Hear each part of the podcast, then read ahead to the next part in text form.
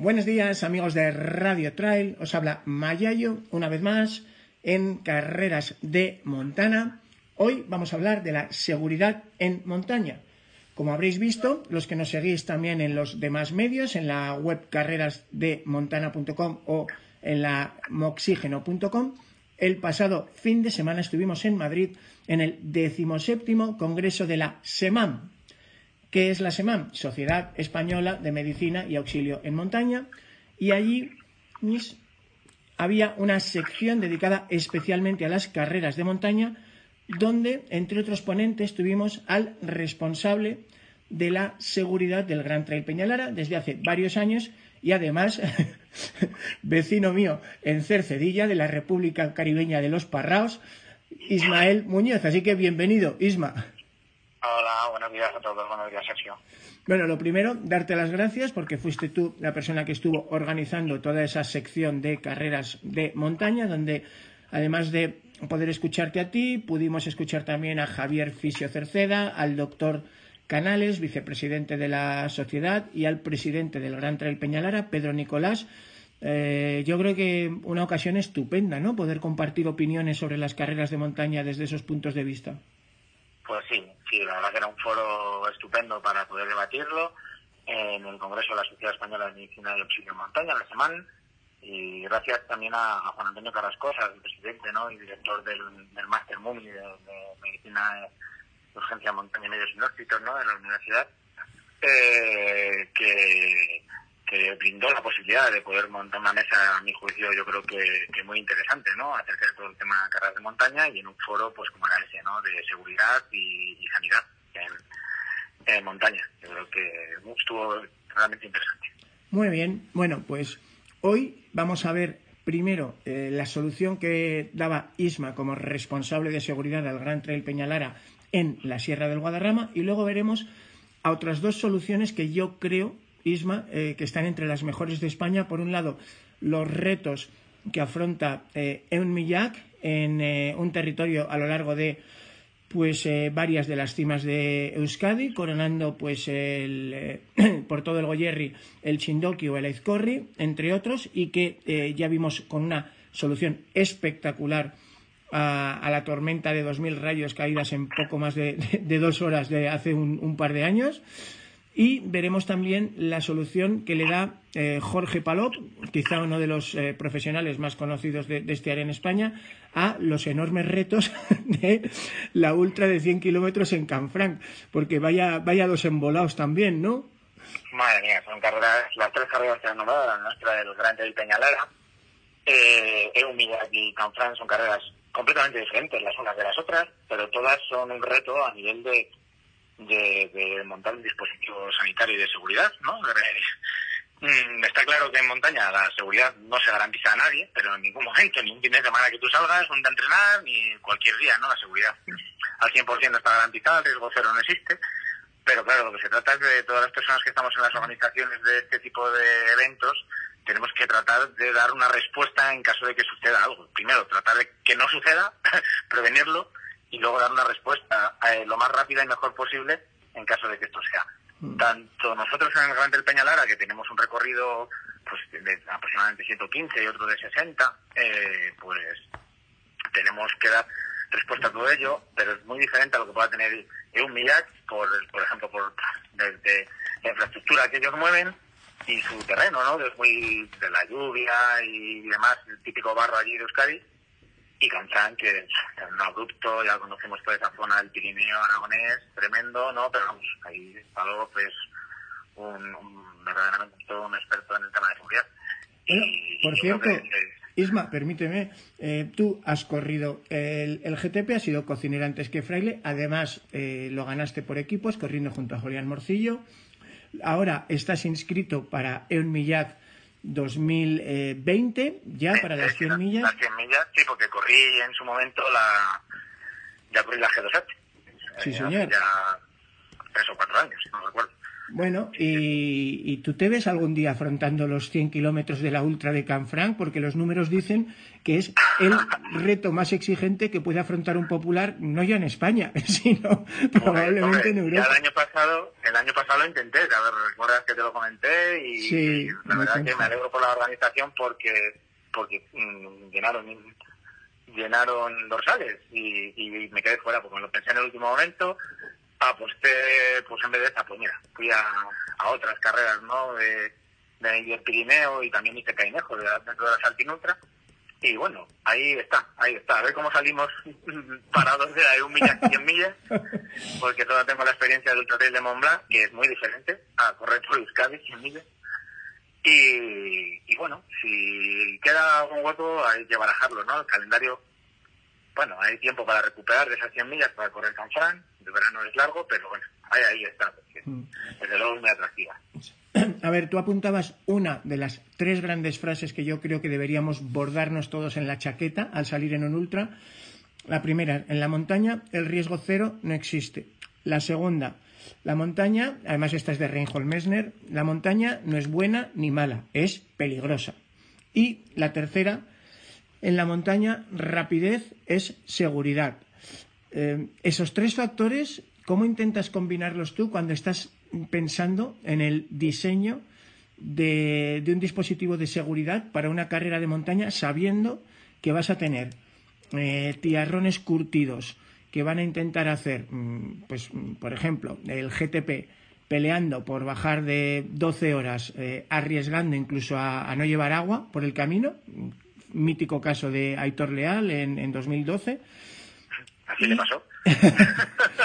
y eh, por otra parte vas a tener populares cuyo sueño es simplemente llegar a meta em, en el plazo máximo máximo de tiempo mm, apurando todos los cortes y los controles. Pues hombre, el dispositivo, eh, lo como bien dices, eh, tiene un margen de horas que es tan grande que ese es el principal problema que nos que nos encuentra, ¿no? La dispersión cuando el primero entra en meta, el último está, no ha llegado a la mitad ¿no? de la carrera, le saca 70 kilómetros. Y eso, claro, la dispersión de recursos es un, problema que tenemos que intentar resolver. Y luego también, como dices, del tema de los, la gente que decide apostar duro ¿no? para intentar hacer algo, también tenemos que, hacer un llamamiento a la responsabilidad del corredor.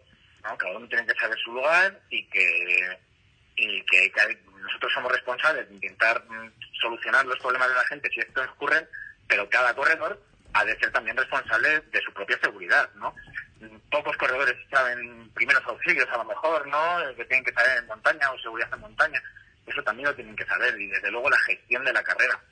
Eh, nosotros, desde el Gran Tren Peñalara, eh, siempre hemos dado pues eh, cursos o se han dado charlas sobre nutrición, sobre entrenamiento, sobre seguridad y, y, eso cada corredor lo debe saber, ¿no? La gestión mm, de cada uno es muy importante. Si tú no gestionas bien el agua, si no gestionas bien la comida, si no gestionas bien las fuerzas, el entrenamiento, pues ahí pues podrás tener problemas, ¿no? También poner lo mismo, que va, generalmente los pro pueden explotar, como decimos, ¿no? Pero lo ven venir, y si lo ven venir se retiran, si no van bien y demás. Y los populares populares que van al final, también esos que intentan acabar a cualquier precio eso es arriesgado, ¿no? Porque a cualquier precio puede ser un precio demasiado caro, ¿no? El que, el que se puede pagar.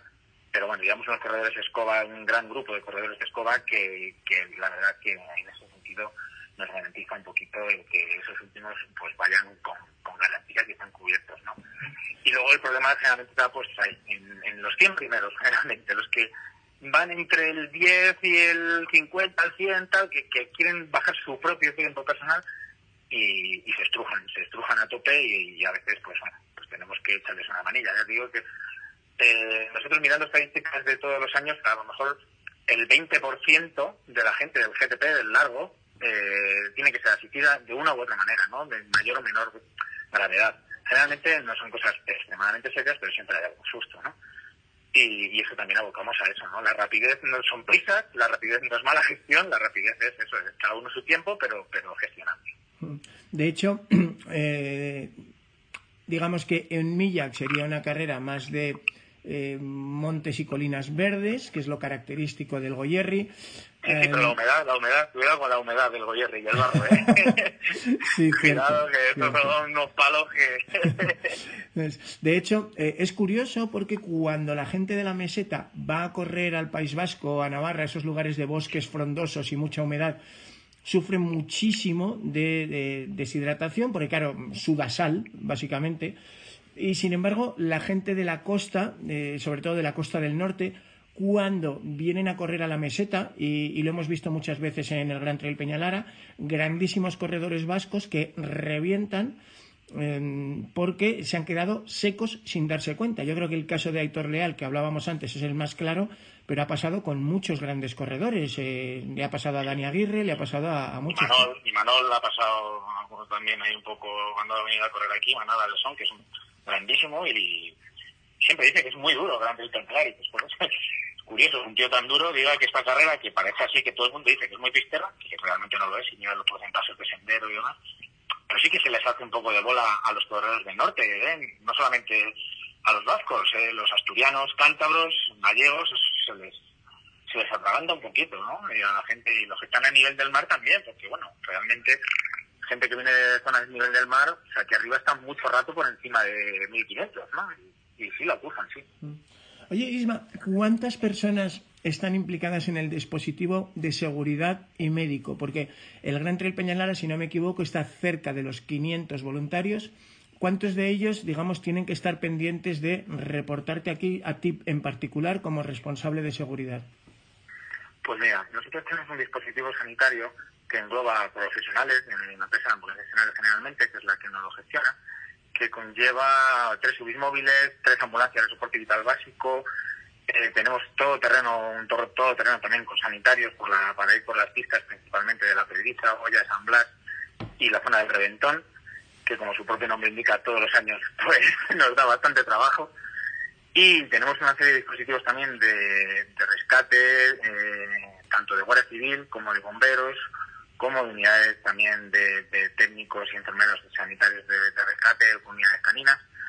Y, un apoyo muy importante también es los alumnos del Máster MUNI de la Universidad de José Cela y Táctica, que en total, pues entre médicos y enfermeras y voluntarios, ¿eh? que voluntarios también hay sanitarios, eh, técnicos, médicos y enfermeras, andaremos con un dispositivo en torno a 50 personas, y algo más depende del año, ¿no?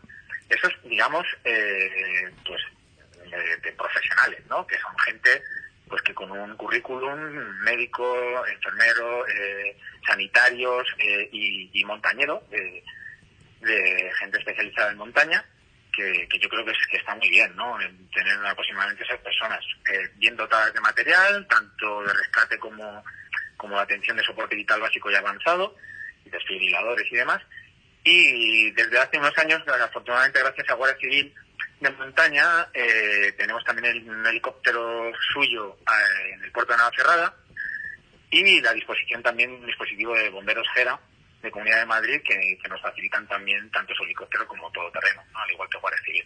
La verdad que contamos con un dispositivo bastante amplio, como digo, que lo vamos moviendo en función de, de la carrera y los controles, los controles que 10 controles aproximadamente durante el recorrido, cada 10 kilómetros aproximadamente, nos van reportando ¿no? el número de retirados, si hay algún lesionado. Eh, nosotros vamos eh, en continua comunicación con ellos, si hay alguna eventualidad, si los habitamientos necesitan eh, algún tipo de cosa especial o recuperar alguna cosa pues en función de la temperatura ¿no? que haya, pues lo vamos dotando más o menos de, unas cosas. Y, la verdad que sí, que está funcionando, ¿no? Con los problemas siempre que hay de, de este, del directo, como decimos, ¿no? De, pues que la temperatura te cambia de un año para otro, que las comunicaciones, pues a veces, como son zonas muy muy inaccesibles, pues a veces hay, cuesta un poquito hablar con la gente, pero bueno, lo tienes ya controlado de tantos años y, y vamos solucionándolo. Pero sí, de esas 500 personas, eh, por lo menos un 10 o 12% son, son gente que se dedica expresamente solamente al dispositivo sanitario. Mm. Eh, hablamos de eso, de unas 50 personas, dos helicópteros. ¿Cuántos vehículos medicalizados? O sea, no digo vehículos del, personal humano, que imagino que con 50 personas pues estaríamos hablando de, más de 10 vehículos al final, pero vehículos medicalizados, ambulancias, subis móviles. Pues mira, UBIs móviles, nosotros disponemos de tres UBIs móviles completas con su personal y cuando digo completas, pues con material de soporte vital avanzado, pues monitores, desfibriladores, respiradores y demás, ¿no? Medicación y todo lo necesario para el soporte vital avanzado. Tres ambulancias de soporte vital básico que van con técnicos y normalmente las reforzamos con personal del máster de medicina de urgencia de montaña, ¿no? y que llevan también material eh, también de soporte vital avanzado, ¿vale? Aunque son ambulancias, pues también les dotamos de desfibrilador y, y demás. Eh, entonces, eh, los dos helicópteros tienen posibilidad también de recoger personal experto que en medicina de montaña, que con su material, su mochila y su desfibrilador accederían al lugar del, posible incidente que, que sugiera. Eh, además, luego tenemos un todoterreno que va a recorrer toda la zona de la Pedriza, hoy San Blas, y la bajada hacia Rascafría y la subida al Reventón, ese todoterreno va con personal sanitario, generalmente va médico y enfermera, o dos enfermeras y un técnico, depende de, de cómo veamos la circunstancia y, la gente que dispongamos, pero siempre va personal sanitario con material de soporte vital avanzado, de material respiratorio, circulatorio, monitor, medicación y demás. O sea, eh, y luego eh, tenemos varias ambulancias de protección civil, generalmente protección civil de Monocartal o Guadalajara, que son los que suelen ayudar, que tienen ambulancias de soporte vital básico con técnicos y monitor de civilador y dos todoterrenos también que van con personal técnico. Entonces, yo creo que, que en total sí que tendremos unos 10 vehículos, entre unas cosas y otras, que pueden dar apoyo sanitario. Oye, Isma, para esos 115 kilómetros de carrera con 5.000 positivos, eh, ¿cuál es la cuota de inscripción de este año? ¿Te acuerdas o...? Pues exactamente no, porque eso lo lleva todo Felipe Rodríguez, el director, pero viene a salir a un euro por kilómetro, y nosotros realmente no es caro, no sé si era 115 euros aproximadamente, una cosa así. Suele salir a euro por kilómetro, 117, 115, no lo sé exactamente porque ya te digo, Felipe eh, es el que se encarga de eso y yo, como yo he estudiado otros menesteres, no me encargo de eso, pero sí, generalmente se le sale como a un euro por kilómetro. Es que eh, echando los números, claro, mm, ponte 115 por eh, cuáles son las plazas máximas que permite el Parque Nacional Guadarrama. Estamos hablando de 350. Pues en torno a 400 corredores. 400... el problema generalmente del Parque Nacional, ya digo que eso gestiona Felipe, y es prácticamente año a año, porque hay, se hace una reunión y el Parque Nacional se dice el número de dorsales para ese año y el recorrido definitivo para ese año. Es la dirección de carrera a través de Felipe la que se reúne con ellos y un año pues te dejan unos, otro año te dejan ir por un lado, otro año te dejan ir por otro. Nosotros intentamos dar varias opciones y generalmente el problema es la cumbre de Peñalar. Ese es el problema del paso, que hay que pasar 450 personas, entonces tenemos que decidir si pasa el GTP o el TP60, entonces, el límite aproximadamente entre las dos carreras, GTP y TP60, suele estar en torno a 900 corredores. Aproximadamente, ¿eh? te digo. Oye, Isma, a ver, a veces hablamos eso de que es imposible dar duros a cuatro pesetas. Yo creo que aquí no somos conscientes en España. Eh, repasando los números que me comentabas tú, estamos hablando de unos 400 a 450 corredores por unos 115, 120 euros. O sea, entre 50 y 60 mil euros de ingresos ¿eh? por esos corredores, con sponsors cero o casi cero. Pues muy poco, nos ayudan, sí. nos ayudan, no Chup o el Ayuntamiento de Navacerrada, algo sacas, pero el presupuesto yo no lo sé, no lo sé cierta, pero andará en torno a los 90.000 euros. Pero es que solo eh, desplegar 50 personas con conocimientos médicos y montañeros, o sea, gente que vale, cada hora hombre de esa persona vale mucho dinero, más 10 vehículos medicalizados, más dos helicópteros. Obviamente eh, hay un apoyo de las instituciones públicas, el helicóptero del GREM y el helicóptero del GERA. Sin ese apoyo público sería imposible, pero ¿tú crees que somos conscientes de que mm, con unos recursos, con un coste de 50, 60 mil euros se despliega un, operativo que probablemente por sí solo eh, ya valdría más de eso, sin, hablar de lo que se invierte en habituallamientos, controles, camisetas y demás? Desafortunadamente el corredor es enorme. No veo que cuesta el tener dispositivo sanitario, no veo que cuesta el, tener una meta, por ejemplo, el tener un camión con sonido, con pantallas, todo eso no ve lo que cuestan los seguros, no ve lo que cuesta el, la logística de acarrear mm, en camiones, furgonetas y demás, no ve los habituamientos. Los habituamientos, no, los que no tenemos un patrocinador potente, pues tenemos que comprar todo, ¿no? Incluso el agua. El agua, toda agua embotellada, traída el día de antes para evitar problemas de intoxicaciones y, problemas a, la gente, ¿no? A ese nivel, cuando dice, no, es que el agua de los habituamientos podría estar mala, por eso me tengo problemas esto no. Mira, otra excusa, habrá pasado otra cosa, pero el agua, por ejemplo, está embotellada traída el día de antes. Eh, la gente no es consciente. La gente, por ejemplo, paga en UTMB lo que haga falta.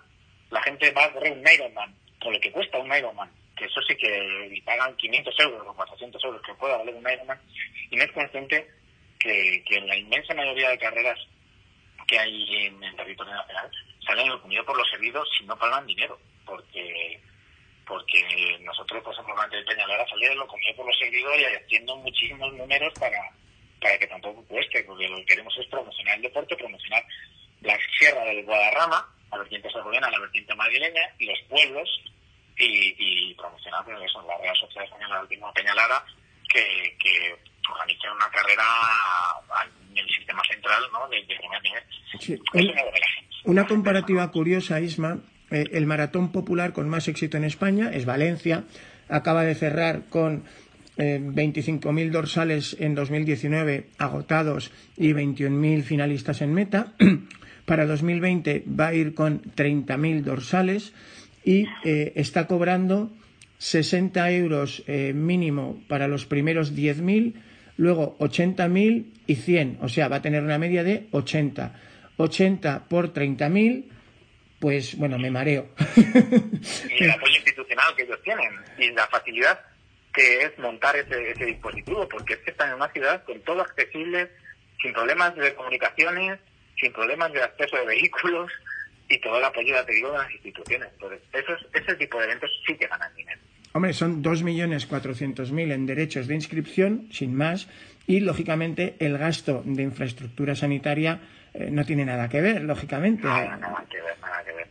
Absolutamente nada que ver por ejemplo, a lo mejor en Maratón de Madrid, Mapoma, a lo mejor nos pilla nosotros más cerca, el Ayuntamiento de Madrid les facilita una barbaridad, ¿no? Y entonces son precios de, inscripción de ese tipo de carreras populares eh, pues bastante altos y luego al final el corredor, ya te digo que es que no aprecia algunas cosas porque déjate los habitualmente un maratón de asfalto, agua y unas naranjas, ¿no? Un poco más Pero yo creo que es interesante, ¿no? Ver que en, un en, el, en, el, maratón de asfalto más popular de España, el precio medio son 80 euros para 42 kilómetros, o sea, prácticamente a 2 euros kilómetro, y no parece que esto esté suponiendo ningún problema, de hecho, crece más que nadie. Entonces, Efectivamente, la gente eh, no ve el, dinero de una inscripción, solamente ve la, prenda finisher o la camiseta que les den, ¿no? De la bolsa del corredor, no ve todo lo que cuesta, todo lo que hay detrás de esa carrera. Y sin embargo, luego les ves que van equipados con, con la última tecnología de, calzado deportivo, ropa y demás,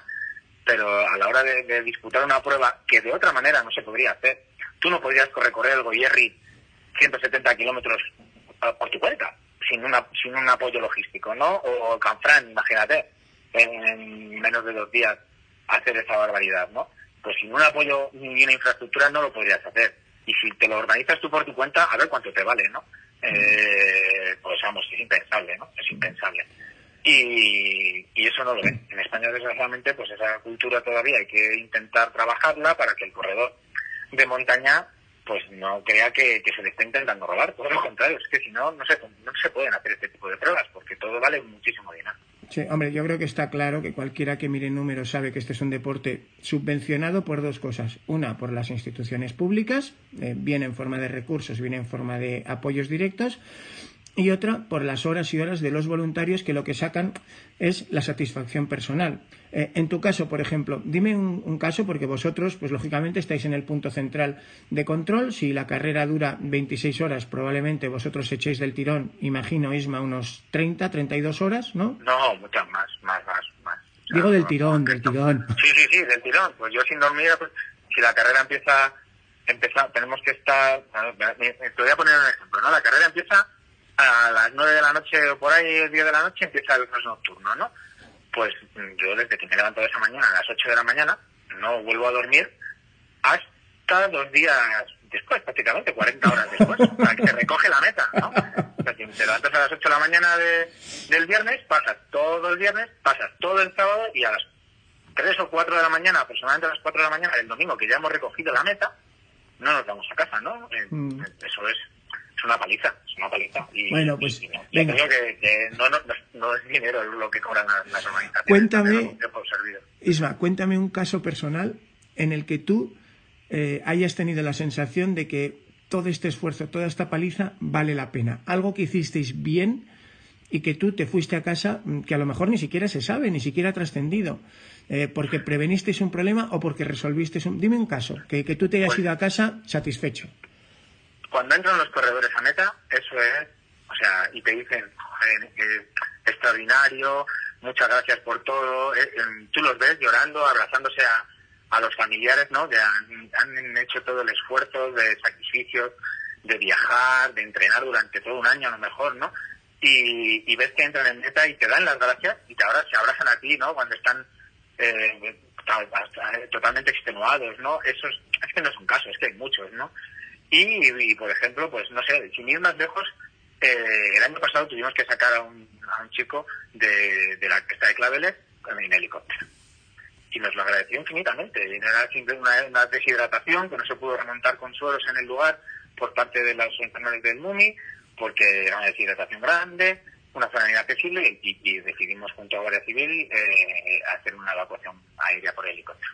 Y ese chico, lejos de estar eh, enfadado, o sea, porque hay veces que pasa, pues nos lo agradeció. Él al principio era totalmente, como estaba desorientado, puso pegas al ser evacuado, pero cuando ya llegó al puesto de neta y se le pusieron suelo, y dijo muchas gracias porque si no es por vosotros no salgo de allí. Entonces, eso nos pasa y, y nos pasa, son mil corredores los que se meten por, por esa zona y, nos pasa habitualmente que, que luego te dan las gracias a posteriori porque metidos en el favor de la batalla muchas veces se les nubla el pensamiento y, y luego te, te lo agradecen.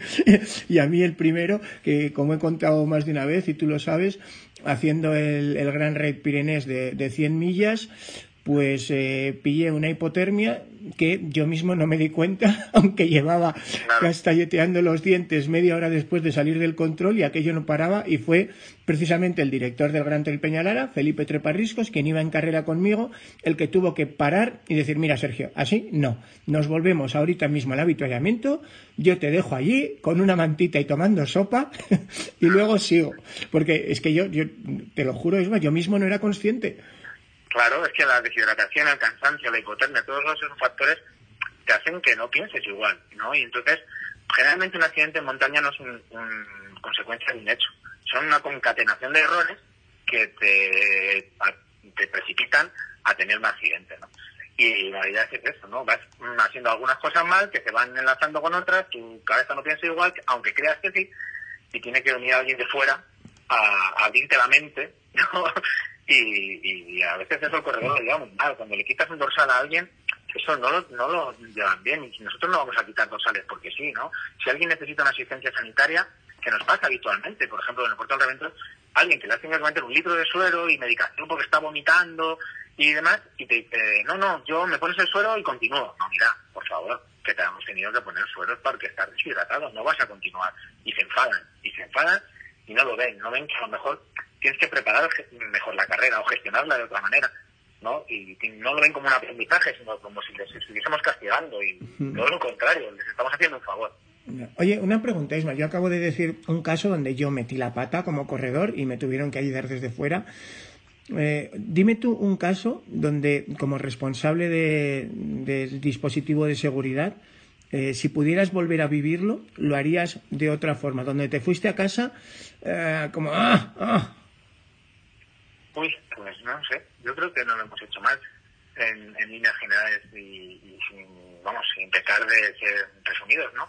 En líneas generales, yo desde que estamos ahí organizando el Gran Peñalara, pues, pues yo creo que hemos- nos hemos anticipado, ¿no? Y, y en este caso, pues no creo que hayamos tenido excesivos problemas de, sobre todo de, de decir, uy, esto lo hubiese hecho de otra manera.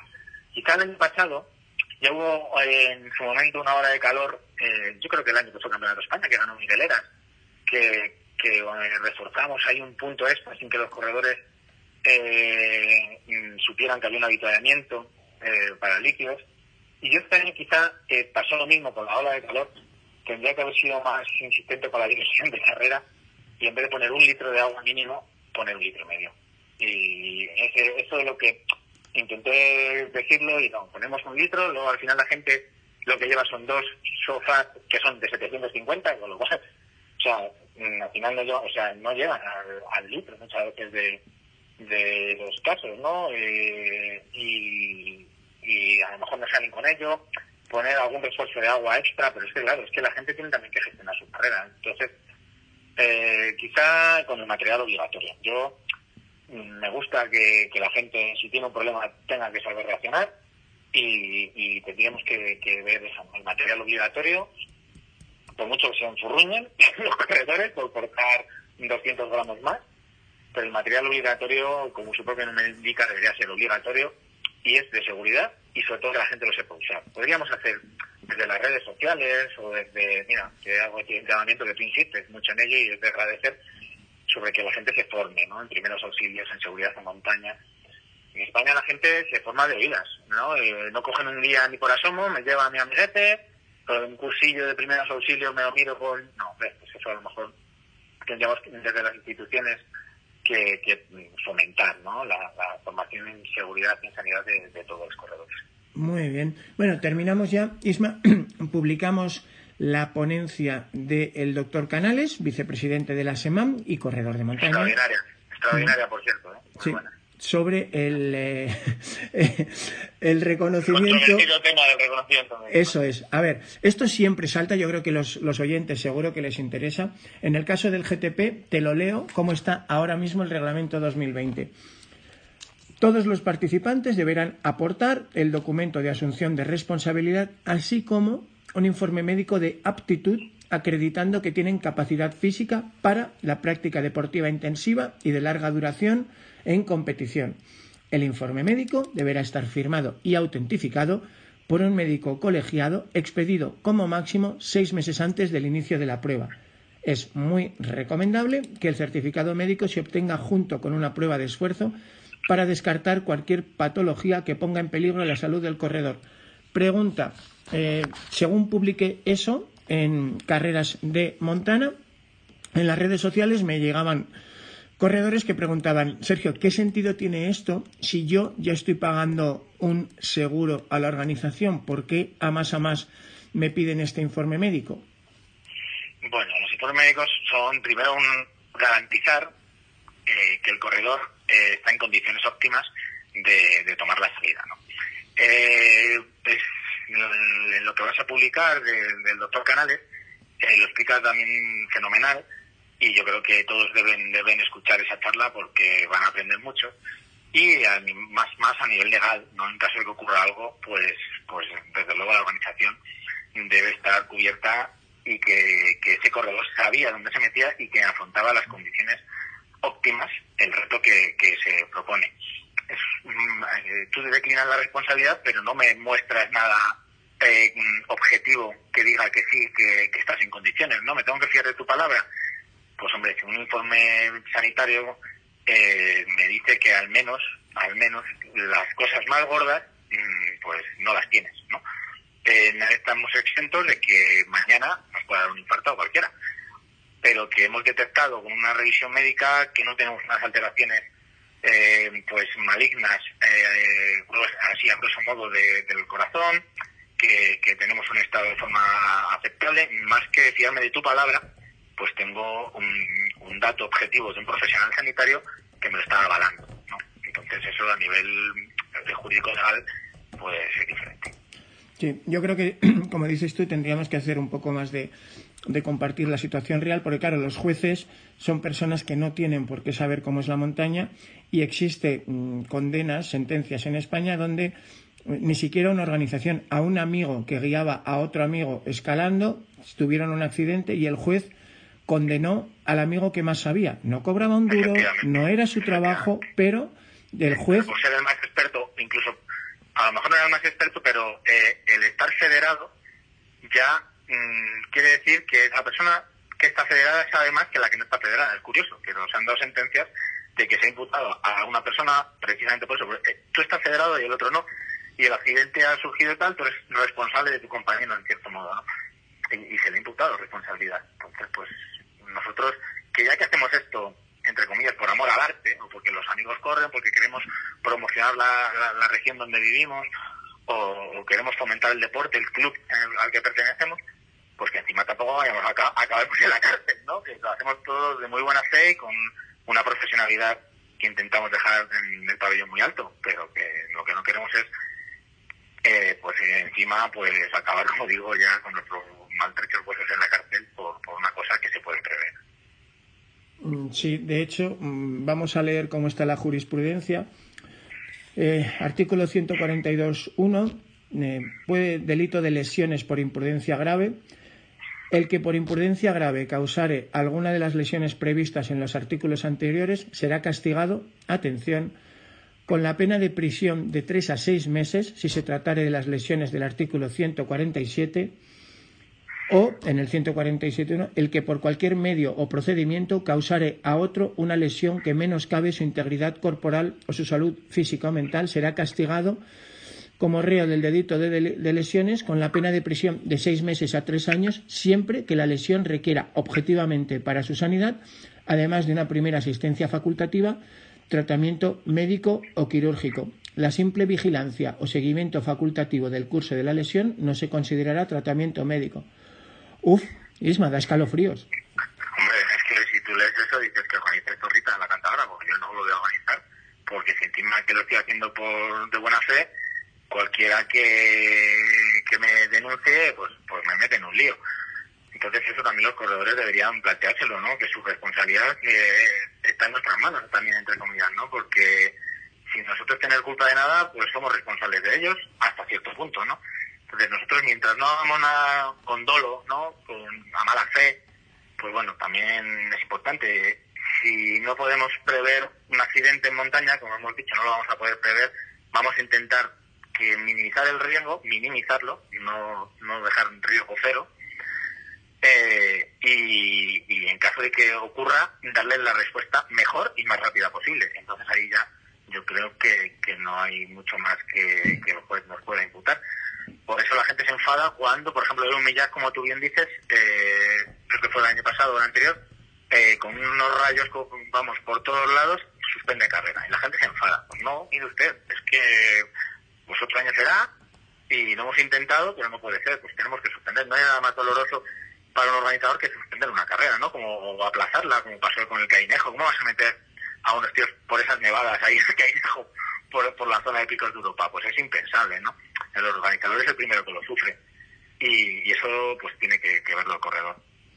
Sí, yo si quieres, por terminar, existe una responsabilidad que es la que define el Código Civil en el 1903, que es lo que se llama la responsabilidad por culpa invigilando y eh, responsabilidad por riesgo, que esto lógicamente es importante porque aquí mm, es un caso perfecto, Isma, de lo que estamos hablando y eh, es la responsabilidad por acciones de según qué, personas de residen aquellos de quienes depende en ese momento esa persona, lógicamente la organización.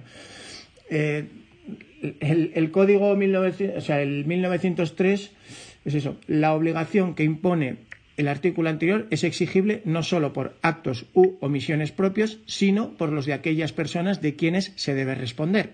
En este caso, obviamente, los corredores a tu cargo. Dice, da como ejemplo, los padres son responsables de los daños causados por los hijos, los tutores lo son eh, de los perjuicios causados por menores, los directores de un establecimiento o empresa respecto de los, los perjuicios causados por sus dependientes y eh, dice que la responsabilidad de que trata este artículo cesará cuando las personas en él mencionadas prueben que emplearon toda la diligencia de un buen padre de familia para prevenir el daño. Probablemente de ahí vengan esas eh, solicitudes extra de certificado médico o de mm, ecografía, ¿no? Puede ser efectivamente, porque nosotros tenemos que poner todo lo que está en nuestra mano para, para garantizar su seguridad. Entonces ellos eh, se tienen que sentir casi halagados de que nos preocupemos tanto por ellos, porque claro, en su seguridad está la nuestra, ¿no? Y, lo tienen que ver. necesitamos que los corredores eh, apoyen a las organizaciones. Nosotros no estamos en contra de ellos, no vamos a robarles, no vamos a, a lucrarnos con su dinero, sino lo que tratamos es que para que ellos disfruten de una prueba deportiva de este nivel, de estas características, necesitamos tener las máximas garantías y necesitamos su apoyo y, y, que se salgan en las mejores condiciones posibles para que todo vaya bien. Bueno, Isma, pues muchísimas gracias. Además, especialmente interesante tener la opinión de alguien que ha sido corredor antes que fraile. Seguimos, seguimos. Y a pesar de todo, seguimos corriendo. y, dar las gracias también a través tuya a todo el equipo de, más de 500 voluntarios que tiene el GTP. Y, y es imposible. Sin los voluntarios de una carrera es imposible que la gente lo tenga en cuenta porque también llevan un gasto, ¿eh? Porque, pues oye, simplemente darles una camiseta, un buff, un bocadillo, una Coca-Cola, llevarles aquí, llevarles allá y las ventajas que tienen respecto al dorsal de, años anteriores, o sea, de años siguientes, pues eso también lleva un gasto que no, no se ve, pero que sin ellos y su, su altruismo y su generosidad de cara a poder organizar la carrera sería imposible. Bueno, así sea, y por muchos años más, de Gran Trail Peñalara. Isma, nos vemos por la montaña. Nos vemos, un abrazo, Sergio.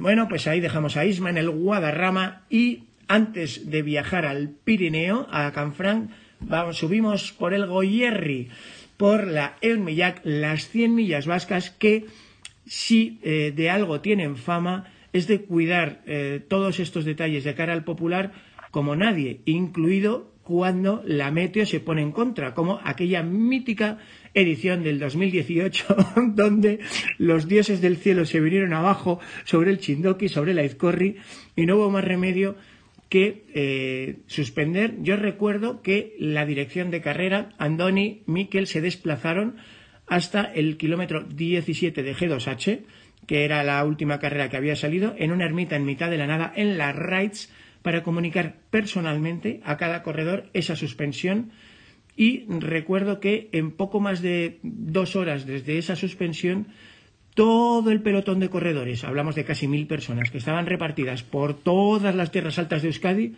estaban ya repatriados eh, y con duchas calientes, comida y la bolsa de corredor a su disposición.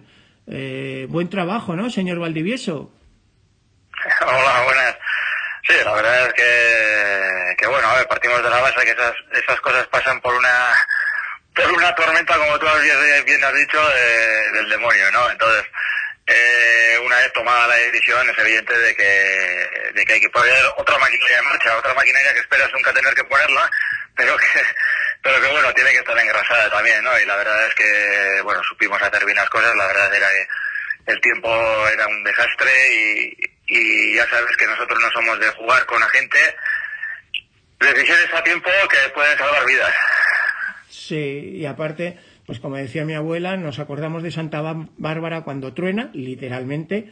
Eh, cuéntanos, Miquel, cómo se hace el trabajo para que eh, de repente cuando, cuando llega Santa Bárbara con, con, todo, con toda la munición, eh, eso esté preparado, ¿no? Porque imagino que detrás hay un trabajo pues, pues de todo el año, ¿no? Nos contaba Isma antes, él hablaba de que en GTP para 115 kilómetros tienen eh, 50 personas dedicadas especialmente al tema médico, hasta 10 vehículos medicalizados o incluidos dentro del dispositivo sanitario, entre ambulancias, UBIs móviles y todoterrenos, y el apoyo de dos helicópteros, uno del GREM y otro de, los bomberos de Madrid.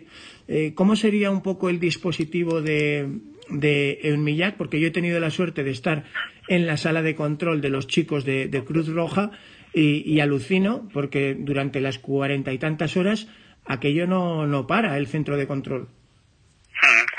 Bueno, a ver, eh, al final, eh, año tras año, lo que hemos intentado es ir optimizando siempre nuestros recursos e intentando eh, dar a un mejor servicio, ¿no? En estos momentos contamos con alrededor de cuarenta y tantos vehículos, ¿no? Entre ambulancias, móviles, todoterrenos, eh, que están, evidentemente, la Humilla tiene 168 kilómetros, con lo cual necesitamos más recursos, sí, repartidos por todos los sitios, ¿no? Pero no se trata, eh, esta decisión yo creo que fue acertada por parte de la Humilla, no se trata de, de poner más carne en el asador, ¿no? Se trata, eh, no es cuantitativo el asunto, es cualitativo, ¿no? Nos dimos cuenta de que teníamos que optimizar mucho mejor los recursos que teníamos Sí, porque eh, esto es como, como suele decir nuestro equipo médico. Eh, si da igual que tengamos un médico cada kilómetro, si pasa algo pasará en el medio kilómetro eje, ¿no? Eh, da lo mismo, ¿no? Puedes tener eh, cada, cada kilómetro gente, eh, recursos y todo, pero le pasará en el kilómetro y medio, ¿no? Entonces, eh, lo que se trata es de tener una muy buena comunicación a lo largo de todo el circuito, sí, saber cuáles son eh, las zonas negras para poder atacar los problemas cuanto antes, sí, tener los recursos necesarios para, para poder atacarlos, ¿no? Es cierto de que gran parte de nuestro presupuesto, pues evidentemente va en tema de seguridad, no solo en vehículos, ¿eh? una pieza muy importante para nosotros tener la geolocalización, porque tú bien conoces nuestras montañas y son muy complicadas. Sí, entonces eh, el tener eh, geolocalizados a todos los corredores, eh, el saber eh, prácticamente en todo momento dónde se encuentran, ayuda mucho eh, a la hora de, atacar una urgencia, ¿no? Entonces creemos que hemos ido afinando muy bien este año, incluso estamos trabajando en otro sistema que cree, creemos que nos va a ayudar internamente mucho a la hora de gestionar todo el paquete de, de corredores y haremos eh, pruebas previas para, para que realmente funcione, ¿no? Pero sí, como ha dicho Isma, pues bueno, eh, todo el año trabajando en, en, pro de la seguridad de los corredores. Mm. Es que eh, me gustaría hacer los números como hacía con Isma. Él, eh, pues, eh, si en el GTP tiene 400 corredores a un precio 400, 450, a un precio de unos 115, 120, al final son 50, 60 mil euros para todo y solo en el dispositivo médico de 50 personas, 10 vehículos y dos helicópteros a precio de mercado es que no daría el dinero para pagarlo. En tu caso, tienes eh, 515 plazas a unos 150 euros la inscripción, esos son 77.000 euros. Es que solo para alquilar los 40 vehículos un día, sin, sin meter gente dentro y sin contar el geolocalizador de eh, para cada corredor, porque eso se hace, obviamente, no por control de, deportivo, sino por control de seguridad, si no, no, tiene sentido. Eh, estamos hablando de que ya vale más. A ver, eh, esto es, como comentábamos, no es la, la batalla perdida, ¿no? Eh, hay muchas cosas que los corredores cuando pagan las inscripciones no las ven. Sí, lo único que ven es eh, únicamente lo que tú has hecho, ¿no? Tantos corredores por tanto dinero, jo, esto se forran, ¿no? Es, la, típica, ¿no? Pero bueno, es, es cierto de que eh, nosotros tenemos un presupuesto muy importante y, y, calculamos que pues entre un 40 y un 45% de nuestro presupuesto solo va destinado a seguridad. ¿Eh? con lo cual eh, hay que trabajar muchísimo, eh, es lo que digo yo, muchos corredores con suscripción no pagas lo que te he dicho, ¿no? Solamente el, el, el, nivel de seguridad que podemos tener en Aumillac, eh, pues bueno, en euros se traduce en, en, muchísimo dinero. Sin duda, y yo creo también que hay que dar la gracia, hay que dar gracias a los instituciones públicas que facilitan mucho todo el trabajo que hacemos, no solo la gente de los parques, sino pues la, la gente de las instituciones. Eh, sin embargo, a nivel de sponsors privados, no tiene nada que ver los apoyos. Pues Isma nos hablaba de que casi casi es cero la aportación en, en metálico que recibe GTP. Eh, no sé si en el caso de Eunmillac la aportación en metálico de sponsors ajenos eh, sea cero o, sea mm, relevante. No lo sé. Eh, no, lo, de, lo, dejaremos entre medias, ni es relevante ni, ni es cero, ¿no? Es cierto que tenemos nosotros patrocinadores privados que nos apoyan económicamente, sí, hay otros que tenemos también que como Idrisma, pues eh, económicamente no te apoyan, pero bueno, te apoyan de otra manera a nivel de infraestructuras, a nivel, sí, en muchos sentidos, sí, pero, pero bueno, a ver, nosotros tenemos claro de que, de que esto del patrocinio es un, es una cosa que se va agotando ya, ¿no? Eh, es muy, muy, muy complicado buscar eh, patrocinadores privados que, que suelten dinero y a cambio a cambio de publicidad. Eso ya es de hace pues eso, ¿no? 15, 20 años, se llevaba mucho y cuando no había crisis, pues bueno, se han hecho barbaridades en ese, en ese sentido, ¿no? Pero bueno, ya desde hace unos años aquí, la verdad es que hay que pelear muchísimo ese, ese tema, ¿no? Y a nivel institucional también, pues bueno, está el tema muy complicado, está el tema complicado porque, porque bueno, eh, a nosotros también nos gustaría recibir más ayuda a nivel institucional, ¿no? Con lo cual, eh, como tú bien sabes, nos obliga a autofinanciarnos y a trabajar durante todo el año sí, para, para sacar una parte importante de nuestro presupuesto mediante la autofinanciación. Pero es, es curioso, ¿no, Miquel? Porque en vuestro caso hablamos de, un caso de éxito clarísimo, porque eh, por un lado, mmm, digamos, eh, unís todo lo que son las tierras altas de Euskadi, además lo hacéis con una implicación de la población local eh, que probablemente sea única en el mundo porque son 1.600 voluntarios de todos los municipios, eh, más voluntarios que corredores, eh, tantos o más voluntarios que en el mismísimo Ultra Trail Mont Blanc. Y, y, en cuanto a hacer país, pues, pues es casi un, caso perfecto, ¿no? Porque eh, se pasa por un montón de pequeños pueblos, eh, se recuperan mm, senderos históricos, eh, se utilizan las tradiciones vascas casi casi como si fuera un museo antropológico, ¿no? Porque tú no sales de, de hacer un millac sin, sin haber descubierto lo que es eh, el chirimiri, la chalaparta, el aurrescu, en fin. Sí, sí, sí. A ver, lo que es cierto es que muchas veces, ¿no? dos más dos no son cuatro, ¿no? Es cierto que tenemos un grandísimo proyecto, es cierto que tenemos todos los ingredientes, pero bueno, en ese sentido, que yo creo que es el único que nos queda, todavía no, no, no hemos encajado todas las piezas, ¿no? Eh, no sabemos el motivo y no sabemos por qué, porque es cierto de que llevamos ya, yo personalmente llevo 13 años ya eh, sumergido en este proyecto y, y, siempre hemos notado que, que, ha faltado algo en ese sentido, ¿no? Eh, como tú bien has dicho, a nivel de voluntariado, ha sido siempre todos los años espectacular. Hemos ido además creciendo de una manera que, que bueno, ¿no? dices, joder, eh, a mí me impresiona, ¿no? Si algo me llama la atención de la humildad, que es la capacidad que hemos tenido en ese sentido, ¿no? Pero eh, teniendo todos los ingredientes, teniendo parques naturales, eh, tenemos dos parques naturales en 13 kilómetros, unas montañas magníficas, una gente magnífica, tenemos todo magnífico, una carrera bestial, sí, pero en ese sentido no hemos terminado de reventar y no sabemos por qué porque, bueno, pues eh, dos más dos a veces no son cuatro y yo creo que es nuestro caso, ¿no? Bueno, vamos con lo de dar duros a cuatro pesetas, que a lo mejor no somos conscientes. Eh, tú has sido, como Isma, corredor antes que Fraile. Eh, vemos que cuando salimos a correr por el resto del mundo, el, dorsal de una ultra está a 2-3 euros el kilómetro en Europa, hasta 5 euros el kilómetro en, Asia o en, o en América, y que nadie se queja. Y sin embargo aquí, mm, a ver, yo viendo tu web ahora mismo, Miquel, los únicos dorsales que te quedan por agotar, que son los de Eun porque Goyer Cobiaundiac y Mari Murumendi, pues agotaron dorsales casi casi nada más lanzarse. Eh, eh, por 150 euros, 170 kilómetros, con un nivel de servicio que es único en el mundo, es claramente superior al que aporta Ultra Trail Mont Blanc, al corredor popular. Cualquiera que haya estado en las dos carreras le consta. Y, sin embargo, eh, cuando te dicen, no, bueno, es que en España no se puede cobrar más. Pues yo veía antes con Isma el ejemplo del maratón popular que más ha crecido en los últimos años, español, que es Valencia, que tiene tres tramos de inscripción, al final 10.000 dorsales a un precio, 10.000 a otro y 10.000 al más caro, pues al final el precio medio son 80 euros por cada uno de los 30.000 dorsales. Miquel, a, dos euros por kilómetro corriendo en ciudad. Eh, ¿Cómo es posible? ¿Vale? Que vosotros logréis dar más servicio que ninguna otra ultra en el mundo al popular.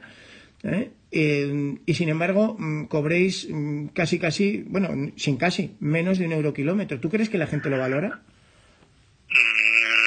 Realmente no. Voy a hacer un pequeño inciso. ¿eh? Son 137 euros en el primer tramo. Pero me lo pones, estamos, lo pones. Sí. estamos muy lejos del euro por kilómetro, ¿no? incluso del euro por kilómetro. Bueno, así que es cierto de que hace 5, 6, 7 años, andaba euro el kilómetro, pues se consideraba, bueno, un precio, bueno, normal o tirando a bueno, ¿no? Eh, nosotros en la historia de Humillac solamente hemos subido 5 euros de inscripción de las carreras. Sí, en, en 11 ediciones que vamos a celebrar. Eh, si empezamos a sacar cálculos de subidas de IPC y demás, tú piensas todo el dinero que nos vamos dejando por el camino, ¿no? Pero no se trata de eso. Yo, yo siempre lo he dicho, si podría bajar la inscripción, la bajaría. Pero ya es el límite, sabiendo eh, que tenemos que trabajar todo el año una barbaridad y que todo va a salir bien y que todo va a funcionar, es el límite mínimo que tenemos que cobrar porque si no, eh, Miquel Valdivieso tendría que poner dinero de su, de su cartera, ¿no? Eh, que, me ha tocado, ¿eh? También te lo digo, que, me ha tocado, ¿eh? Porque los inicios ya sabes que suelen ser muy duros y, muy complicados, ¿eh? Pero eh, hay una... El sentido de la percepción está de alguna manera perdido, diluido, no sé cómo llamarlo, ¿no? Eh, a la gente no le importa pagar eh, una media maratón en, en de 50, 60 euros, una media maratón de carretera, ¿eh? pero le parece caro pagar 40 euros nuestra maratón de montaña. y dices, joder, a ver, ¿cómo, cómo? Es que nuestra maratón de montaña Sergio, vale 40 euros. También todas nuestras carreras están por debajo del euro kilómetro y tú sabes muy bien, y yo creo que la mayoría de la gente que ha participado aquí ha sido consciente del nivel de servicios que somos capaces de dar en un milla, ¿no? Pues ¿cómo se consigue eso, Sergio? Pues eh, siendo realistas, sabiendo que hemos sido corredores, sabiendo lo que queríamos que sería un milla, y no volviéndonos locos y no intentando ser un negocio, sino que sabiendo de que vamos a tener que trabajar muchísimo durante todo el año para llegar a ese umbral de calidad, intentando penalizar lo menos posible los corredores, porque entendemos que los corredores que vienen a Millac también hacen grandes esfuerzos. Eh, tienen que venir con su familia a pasar cuatro días, tres días, cinco días a, a Goyerri, y con lo que conlleva pues, su hotel, sus desplazamientos, sus dietas. Entonces, bastante, bastante hace esta gente eh, queriendo venir a de nosotros, sí, para que además eh, les demos un tortazo en la cara y diciendo, bueno, te voy a cobrar la inscripción 250 euros. Eh, mm. Sergio, tú sabes que nuestra carrera en cualquier parte del mundo, o sea, podrías cobrar el doble y no pasaría nada. y no pasaría nada, ¿no? Pero, pero bueno, eh, y tendemos a seguir con la misma filosofía. ¿eh? Nosotros, nuestra, eh, de alguna manera, cuando nos sentamos en julio, a finales de julio, después de un día que estamos derrotados todos, y empezamos a trabajar el día siguiente, decimos, bueno, ¿qué? Y, sacas cuentas y dices, pues es que la leche la estamos exprimiendo ya, ¿no? La pobre vaca ya la tenemos ya que, que, ya no puede más, ¿no? Pero bueno, eh, decimos, venga, vamos a seguir haciendo un esfuerzo, ya vamos a seguir peleando por, por lo que creemos, ¿no? Que es Queremos que venga gente, queremos que disfruta, queremos que la gente venga aquí, sí, pero que no seamos nosotros la excusa para que no vengan, ¿no? Vamos a ver hasta dónde somos capaces de llegar y si el año que viene, Sergio, por hecho por hoy vemos que no somos capaces de aguantar este tirón y tenemos que subir un pelín la inscripción, pues la subiremos, seguramente escuchando muchísimas críticas, pero lo haremos. Pero bueno, esta onceava edición también tiramos por el mismo sentido y creemos que es la dirección correcta. Creemos que tenemos que ser un ejemplo para muchas carreras para ver que se pueden hacer muy bien las cosas sin, sin atracar a la gente, ¿no? Yo creo que, que es la palabra un poco, ¿no? bueno, de hecho tenéis como GTP un seguro de anulación que son 10 euros y si por alguna razón te inscribiste y luego te has lesionado, pues mm, con ese seguro lo recibes. Sí, bueno, tenemos unas casuísticas muy diferentes, eh, bien sea pues por fallecimiento, invalidez, eh, lesión, sí, toda esa coyuntura la cubre el seguro de anulación que únicamente se le reembolsaría el 100% de la inscripción, pues quitando los 10 euros del seguro de cancelación, ¿no? Entonces, yo creo que esa opción, pues bueno, sabiendo de que te tienes que apuntar muchísimo antes de, la carrera y sabiendo que entrenar en ultra es muy complicado y tienes muchas opciones a poder lesionarte, pues bueno, es comprensible que la gente acceda a ese seguro y, se guarde ese en la manga, ¿no? Sí, bueno, hay un tema, Miquel, la seguridad en, montaña empieza lógicamente antes de, meterte en la montaña. Vosotros lo habéis tomado a rajatabla hace tiempo con el informe médico para las inscripciones. De, hecho, mm, desde hace un par de años a ese eh, informe médico se le acompaña electrocardiograma. De hecho, voy a leer el párrafo tal cual lo pone. Para formalizar la inscripción en cualquiera de las tres carreras, será necesario que el corredor remita a la organización el modelo de informe médico y de aptitud junto con un electrocardiograma de 12 derivaciones realizado en estado de reposo. Dichos documentos se deben subir a la web oficial mediante enlace habilitado. Solo se admitirá el modelo de informe médico y de aptitud proporcionado por la organización. Y Miquel, eh, tal como comentaba, en lo hablábamos antes Isma y yo, en el Congreso de la Sociedad Española de Medicina y, Auxilio en Montaña, el doctor César Canales, que hizo una ponencia precisamente sobre reconocimientos médicos. Curiosamente, para Enmillac este tema es tan importante que sin yo decirte nada ni a ti ni a ninguna persona del equipo, Enmillac sola mm, ha encontrado esa info y ya lo ha compartido en sus redes sociales. Sí, a ver, para nosotros es una, es una cosa vital, ¿no? Eh, como tú dices, la seguridad de nuestra carrera empieza muchísimo antes de del fin de semana de la carrera, ¿no? Entonces, eh, hace ya pues cuatro o cinco años, eh, desde la primera edición, sí que es cierto que pedíamos un informe médico, sí, pero desde hace cuatro o cinco años ya, eh, a raíz de que pues, una persona que es ahí, pues nada, nuestro médico coordinador, sí, se puso a trabajar duro en Omillac, eh, creímos que deberíamos, debíamos dar el salto ya a pedir un modelo propio nuestro en el cual nuestro equipo médico sí hacía las preguntas que ellos creían pertinentes para luego poder atender de una manera óptima a la persona, ¿no? Entonces ahí empezamos a trabajar, eh, pues Aritz eh, hizo un modelo que he compartido con muchos médicos para saber a ver si íbamos en la dirección correcta o no correcta, el electrocardiograma de reposo también es una herramienta muy válida para a la hora de, de poder derivar o no a gente a los hospitales. Sí que es cierto que nosotros tenemos una, una filosofía que para mí es uno de nuestros pilares básicos y además muy importante, que es eh, cómo podemos saturar un hospital una carrera, ¿no? Ha habido eventos en, en Euskal Herria que han sido capaces de, saturar urgencias de, San Sebastián, por ejemplo. Sí, en un acto privado, ¿no? Y nosotros decimos, no, no, nosotros no queremos eso. Si tú estás con tu familiar en el hospital porque tienes una gripe o porque tienes una enfermedad crónica o grave, ¿sí? Eh, los médicos tienen que estar para atenderte a ti. ¿Vale? Entonces, eh, intentemos, de alguna manera, eh, minimizar sí, eh, de alguna manera esos traslados que antes hacíamos eh, por desconocimiento, ¿no? Entonces, un electrocardiograma de reposo, por ejemplo, te da la oportunidad de saber esa persona cómo estaba hace seis meses. Es posible que un electro en carrera lo vea un médico y diga, hostia, hay que derivarle, ¿no?, a, un hospital. Y comprobamos enseguida el electro de medio y digo, ah, no, no, es el mismo electro. Tiene un electro feo, lo que se le llama un electro feo, sí, pero está bien, ¿no? Con lo cual, eh, pues hemos evitado muchas derivaciones a los hospitales y eh, crear esas incongruencias que, que, podían dar pie a quejas de, de, los viandantes normales o de las personas, ¿no? Sí, bueno, de hecho, Miquel, es este tema, este punto concreto lo menciona también el doctor Canales en su presentación. Yo recuerdo que enseñaba un electrocardiograma con unos picos mm, que daban miedo y dice, mira, es que esta persona es así.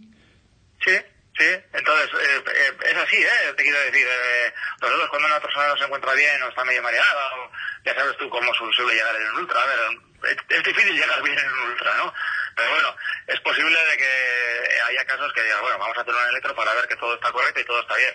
Y nosotros hemos tenido muchísimos casos porque sí que es cierto que, sobre todo el meta, cuando la gente llega, se relaja, sí, ese nivel de adrenalina ya se te baja, eh, la gente tiende a marearse, la gente pues pasa de todo un poco, ¿no? Entonces, eh, en esos momentos efectuar un electro a una persona, eh, antes en cuanto veíamos pues ese electro, por ejemplo, decíamos, no, esta persona hay que llevarle enseguida al hospital para que de alguna manera ahí lo miren, ¿no? Eh, ahora, con este filtro y con todo el equipo médico que tenemos, lo que evitamos es, en esos casos, decir, no, no, es que tiene el mismo electro que hace seis meses. O sea, si antes un médico deportivo, sí, porque normalmente son los médicos deportivos los que realizan estos... Eh, estos informes médicos y estos electrocardiogramas lo ha dado por válido y no ha pedido pruebas adicionales por si acaso, entendemos de que está bien y el electro sería igual, pues sigue estando bien. Eh, ha sido un arma que, nos ha valido de muchísima ayuda, nos han felicitado incluso los hospitales de la comarca, porque el nivel de derivaciones que podíamos mandar pues lo hemos disminuido pues muchísimo. Y, de aquí, pues bueno, agradecerle a Aricenal todo el trabajo que ha realizado a lo largo de estos años sí, en, pro de, la seguridad de los corredores. Hmm. De hecho, habéis intentado ir un paso más, Miquel, como apuntabas, y habéis creado, eh, junto con la Euskadico Quirol Medicun Salcartea, la Sociedad Vasca de Medicina del Deporte, cuyas siglas en euskera son EQUIME, lo que se llama el, protocolo EQUIME, eh, que sería, pues, digamos, un informe médico de aptitud deportiva que se pueda utilizar en todo tipo de pruebas deportivas. No sé si quieres comentar algo sobre este protocolo EQUIME o... No, bueno, a ver, eh, realmente quiero decir que eh, llevemos dos caminos paralelos, sí, nosotros estuvimos trabajando muchísimo en este tema y ellos por supuesto también estuvieron trabajando muchísimo en este tema, pero sí que vimos importante el, poder eh, ofrecerlo también en esta web para que la gente supiera de que aparte del informe médico que nosotros pedimos Sí, como organización, porque ya son preguntas muy al detalle de, que necesita saber nuestro equipo médico para, para una prematura atención. Sí, que ellos también habían trabajado un modelo de aptitud sí, eh, equivalente para todo, para todo el deporte en general, ¿no? Entonces, eh, yo creo que en este sentido, pues bueno, todos vamos remando en el mismo sentido y, algún día pues eh, yo creo que se cruzarán todos los caminos y daremos pie a, lo que yo eh, sueño muchas veces, ¿no? Que es tener un, modelo de informe médico y de aptitud, sí, eh, en toda Europa, ¿no? ¿Y por qué no en todo el mundo, no? Porque ya sabes tú, nosotros pedimos nuestro modelo, el Mont pide un modelo, el no sé qué pide un modelo y al final lo que intenta, lo que conseguimos es que el corredor tenga que pasar varias veces o tenga que llevar varios informes, sí, a donde ese médico para que se lo firmen, ¿no? Entonces, eh, bueno, hemos mantenido varios contactos con, con gente para ver si, si se ve viable. Lo que pasa que es cierto que la gente es un poco reticente, ¿no? cuando ya eh, de alguna manera entienden, además el trabajo, ¿no? Con esto. la gente dice, no, no, más trabajo no queremos, ¿no? Pero sí que es cierto de que sería importante que la gente entendería de que un modelo de informe médico y aptitud sacado en enero valdría para todo el curso, sí, 2020, por ejemplo, para todas las carreras europeas. Sí, facilitaríamos mucho el trabajo a organizaciones y facilitaríamos mucho el trabajo a los corredores, sobre todo. Miquel, para terminar, te hago la misma pregunta que le hacía a Isma. Dime un momentazo donde, mm, por la parte de seguridad, eh, tú mm, te hayas quedado satisfecho y te hayas ido a tu casa, mm, digamos, con ese calorcillo por dentro de, hostia, lo hemos hecho bien, ha valido la pena. pues fue, fue un momento duro porque luego, bueno, la cosa se complicó y yo, pero bueno, tuvimos un, un tema muy importante en carrera, eh, en la mitad de la nada, en el monte, y, bueno, no tuvimos un, nivel de respuesta que no, no, no, la gente no lo tiene ni en la calle, ¿no? Eh, fuimos capaces de, de, reanimar a una persona, de llevar al hospital, fue operada, es cierto que luego tuvo un desenlace fatal, pero eh, yo creo que tenemos que estar orgullosos de, de todo lo que hicimos para, para esa persona, ¿no? Porque era un, rescate muy, muy, muy complicado. Sí, entonces eh, yo creo que ese fue el momento en el que todo el mundo eh, dijimos, mira, no ha podido ser al final, pero, pero es que más no se podía hacer, ¿no? Eh, hacemos la perfección. Eh, nos felicitaron de, de muchos sitios por, por lo que hayamos conseguido hacer, sí, pese a que luego te queda el, el sabor agridulce, ¿no? De, de lo que ocurrió al final, pero pero bueno, yo creo que ese sí que fue un momento en el que todavía pusimos más, más ganas, más empeño y a nivel de seguridad y a nivel de, evacuación y rescate, ¿no?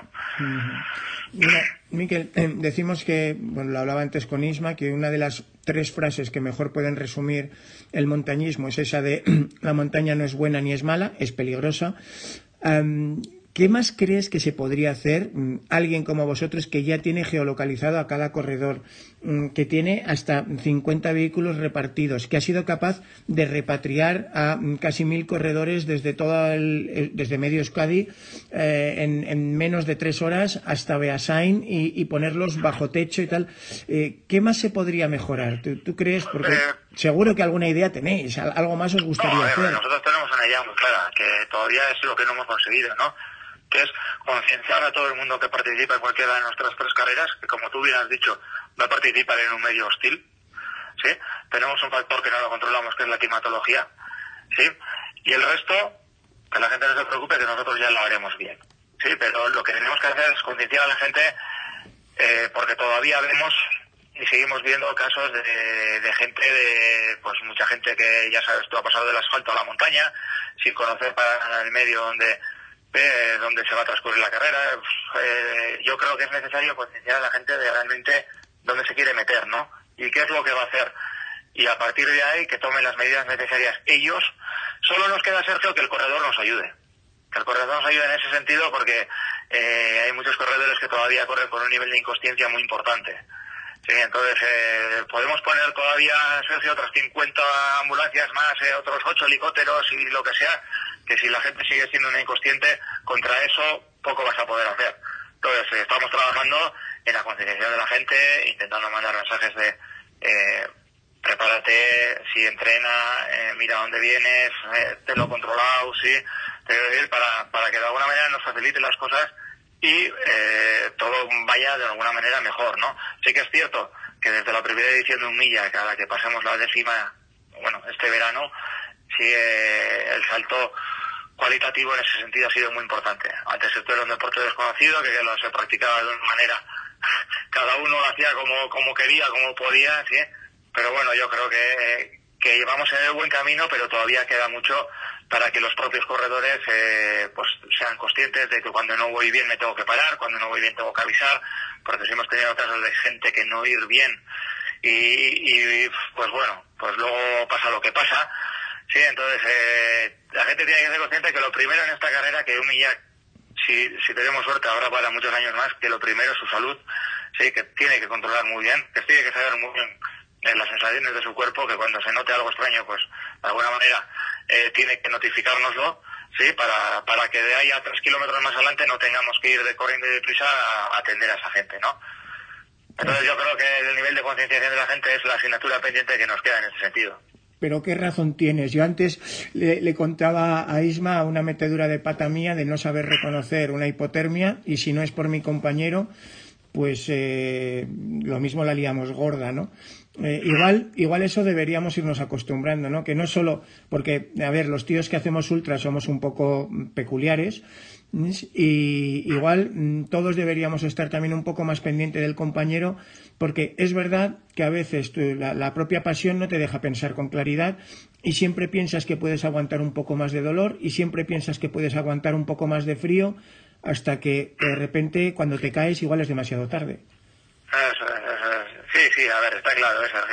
Eh, yo cuando corría hace 15 años en, ultras, eh, el nivel de compañerismo no tiene nada que ver con el de ahora tampoco. ¿eh?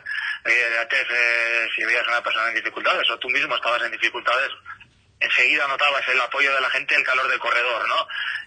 yo creo que ahora ya estamos en términos de asfalto. pasan, te miran y ya está, ¿no? sigo mi carrera, ¿no?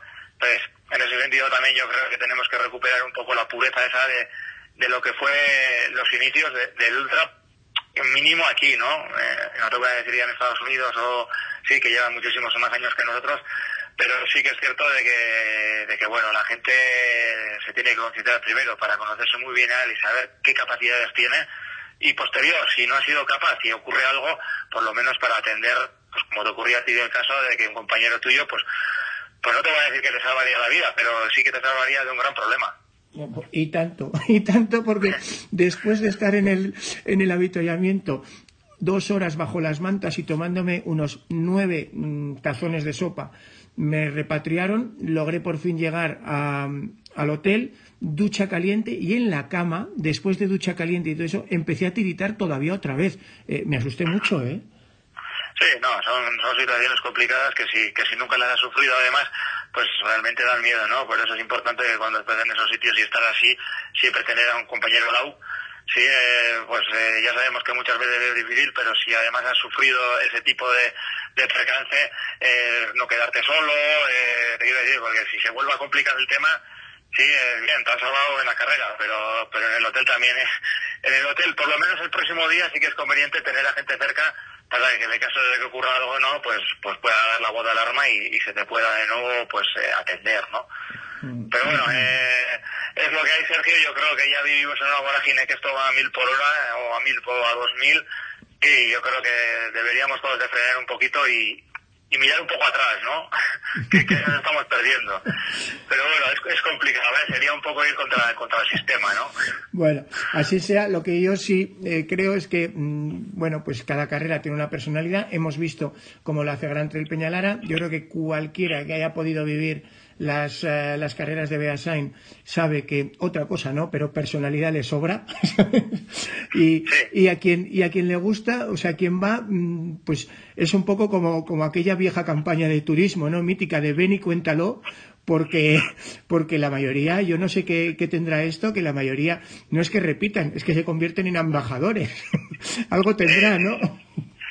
Sí, bueno, es el, yo creo que eso sí que es el fruto del trabajo de todo el año, ¿no? Cuando estás trabajando todo el año como trabajamos nosotros a piñón y, realmente pues eh, eh, consigues tener un proyecto consolidado que la gente pues lo ha ido de alguna manera aceptando, sí, eh, yo me quedo con, con, los sonrisas de la gente, ¿no? Sufren todos como, como el que más, sí, y cuando llegan a la meta todo el mundo es lo de típico de siempre, no vuelva a correr, Sí, pero bueno, cuando se le ves luego a la tarde echando una cerveza, realmente es donde te transmiten eh, lo bonito de este proyecto, ¿no? Eh, de alguna manera, pues han sentido parte de él, porque los hemos tratado como tales. Entonces, cuando, cuando eres capaz de tratar a todos los corredores de la misma manera, bien sea el primero, bien sea el último, dándoles todo lo que tienes, yo creo que, eso es lo que de alguna manera hace que estos corredores pues eh, sean nuestros embajadores, ¿no? Bueno, pues así sea, Miquel, y por muchos, muchos años más, Soriona. Venga, que ricasco. Seguimos, amigos de Radio Trail. Desde el Goyerri nos vamos ahora a Canfranc, la tercera de las carreras de las que estábamos hablando. Y tenemos aquí al director de carrera, Alex Varela. Bienvenido, Alex. Buenas, ¿qué tal? Bien, bueno, parece que aquí mm, todo el mundo ha tenido que ser cocinero antes que fraile. Isma ha sido corredor antes que organizador. Eh, de hecho, este año vuelve a, a Millac, a las 100 millas, después de haber hecho la G2H. Miquel ha sido corredor antes que organizador. Mm, y bueno, pues tú también empezaste como corredor antes de, asumir la dirección, ¿no? Sí, sí, empezamos primero corriendo carreras y que más cortas, de lo que hacemos ahora, pero poco a poco pues es lo que te lleva un poco a organizar todas estas cosas. Bueno, Canfranc eh, es una carrera eh, para los que les gusta la alta montaña, mm, según todos los criterios, probablemente la más difícil de terminar por un popular en nuestro país por la combinación de belleza, dureza y tecnicidad, que es única, em, pero no deja de ser una carrera hecha en un pueblico de 400 mm, habitantes si llega por un club de montaña. Sí, la verdad es que tanto el club de montaña como el ayuntamiento estamos organizando la prueba. Eh, en el pueblo pues sí que hay un poquito más, hay 500 personas, eh, aunque realmente no viven tantas, estaremos unos 250 y sí que es el pueblo, ¿no? Lo que hemos dicho muchas veces, el que se lo ha creído y el que ayuda a sacar la prueba adelante. ¿Cómo es posible que eh, una prueba que, que, va camino de sus primeros 15 años, en los primeros 9, 10 años, eh, tuviera ya ese trazado fantástico para el maratón, pero no lograra pasar, creo que, que fueron 144 dorsales? y que luego, eh, en, unos, en los años recientes, en los últimos cinco o seis años, eh, por fin haya logrado romper el cascarón, darse a conocer y que la gente a la que le gustan las pruebas alpinas, pues se haya enamorado, ¿no? Y, y, haya llegado, pues yo creo que es a, más de casi 900 dorsales el año pasado. El año pasado llegamos casi a 900 y yo creo que fue un poco el detonante fue la Ultra, ¿no? La Ultra, el primer año que se creó, pues se pasó de menos de los que decías, ¿no? De, de 105, 110 corredores, se pasó hasta los 450 en un solo año.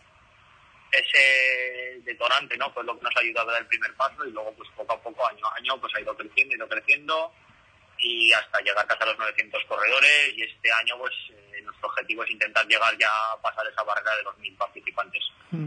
Bueno, ahora mismo ofrecéis todo tipo de distancias. Hay por supuesto, la carrera mítica, los 100 kilómetros de Canfranc, con un desnivel de 8.848 metros, un, todo un Everest.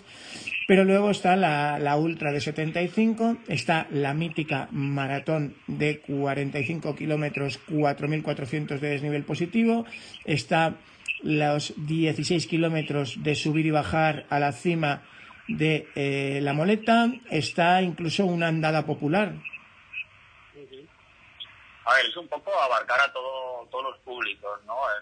no solo centrarnos en lo que es dar una prueba espectacular como puede ser los 100 kilómetros o una maratón como había al principio, sino adaptarnos un poco a la demanda de, toda la gente que, quiere participar en este evento. Al fin y al cabo, es un evento social que se ha creado en el pueblo para difundirlo y lo que tenemos que dar es el servicio a todo, a todo el abanico de posibles corredores o participantes o andarines que hay como ha venido ya este año para poder participar y formar parte pues, de este gran fin de semana de carreras que se, que realizan en Ya, pero a ver, yo hablaba con Isma, ellos al fin y al cabo tienen los recursos públicos de la Comunidad de Madrid, una comunidad con un servicio de bomberos propio, más el Green del Guadarrama, es más unos 500 voluntarios del Club de Montaña Peñalara, uno de los más grandes de España. Eh, Eumillac, pues nos hablaba Miquel de 1.600 voluntarios, porque la pasión vasca. ¿no? ¿Cómo demonios un pueblo que, que, tiene, pues no llega a 400 habitantes todo el año, puede cubrir eh, unas carreras que incluyen 100 kilómetros de alta montaña, con casi el 70% por encima de 2.000 metros y que mm, pasa por tres estaciones de esquí que son los puntos de avituallamiento. Es que la carrera va por encima de Candanchú, Bastón y Formigal, coronando hasta diez cimas del Pirineo, yo qué sé, Anayet, Collarada, La Moleta, eh, Pala de Ip, eh, Aspe, eh, en fin, parece como un, sudoku imposible, ¿no? Bueno, nosotros voluntarios estamos ya en casi 300. Eh, tenemos 26 puntos de control distribuidos por todo el recorrido, 100 kilómetros, ¿no? Los otros ya son comunes con el resto de las pruebas. Y en todos los controles tenemos un número importante de, voluntarios, ¿no? Al fin y al cabo, como tú bien dices, sale tanta cantidad de recorrido por encima de los 2.000 metros, pues la gente pues tiene que estar bien distribuida para poder salvar cualquier problema que pueda pasar respecto a lo que dices de los avituallamientos, eh, hay varios avituallamientos que se tienen que llevar en helicóptero, ¿no? O sea, sería inviable ahora mismo realizar esta prueba eh, sin helicóptero. Las estaciones, pues por supuesto, nos ayudan. Eh, podemos poner tres avituallamientos en ellos, dos bases de vida, ¿no? Una que está en Dandanchu, otra que está en Astún. Otra nos dejan montar una carpa enorme para que ahí, pues, para el avituallamiento, pues que está a 2.100 metros, ¿no? Y es uno de los avituallamientos más bajos, quitando los dos de los pueblos. Y tanto el de Canfán Pueblo y el de Meta y Candanchú, los demás habituallamientos están todos por encima de 2.000 metros. Entonces eso, el helicóptero subiendo carpas y todos estos accesos que nos permiten las estaciones, pues nos da el apoyo logístico suficiente para poder dar ese servicio de una manera buena para el corredor, ¿no? Que no le falte de nada, que esté en un sitio caliente. Tengo la experiencia de que nos ha nevado, pues claro, todo eso nos, nos ayuda a que poco a poco pues los habituallamientos vayan eh, reforzándose para que si vuelve a nevar otra vez podamos volver el corredor a que llegue ahí este, de, una manera segura hasta que pueda continuar. Bueno, eh, la verdad es que el, recorrido es muy, muy peculiar, como avanzamos, porque claro, es que Canfranc, la estación de Canfranc está mm, en un pequeño tramo llano, de hecho por eso se hizo allí la estación, era casi el único sitio en todo el valle. Bueno, bueno, llano no era, o sea, allanó para hacer la estación. era el mejor sitio para allanarlo. Pero es que lo allanaron. Alex, desde el fondo de la estación miras arriba y, el punto más bajo que la rodea prácticamente es el collado de Estiviellas, que es desde 1200 hasta 2050, que es precisamente los últimos 7 kilómetros de caída a plomo que hace la carrera y ya solo para salvar esos 7 kilómetros, eh, no sé cuántas curvas hay que hacer, ciento algo puede ser. 123, 123, son las últimas, bueno, hace unos años por curiosidad.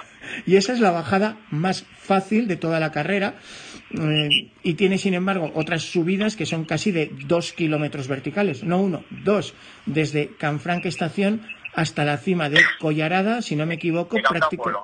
de, de Canfranc Pueblo es el kilómetro 20 hasta la cima de Collarada, que es el 27, es donde está ese doble kilómetro vertical dentro de una ultra de 100 kilómetros.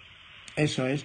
Eh, ¿Cómo demonios eh, se reparte una organización de seguridad para que en un entorno tan alpino y tan arriesgado eh, que además se sale de noche. Yo recuerdo un paso emblemático del Pirineo, como es el paso del Sarrio rumbo a la gruta helada de Lecherines.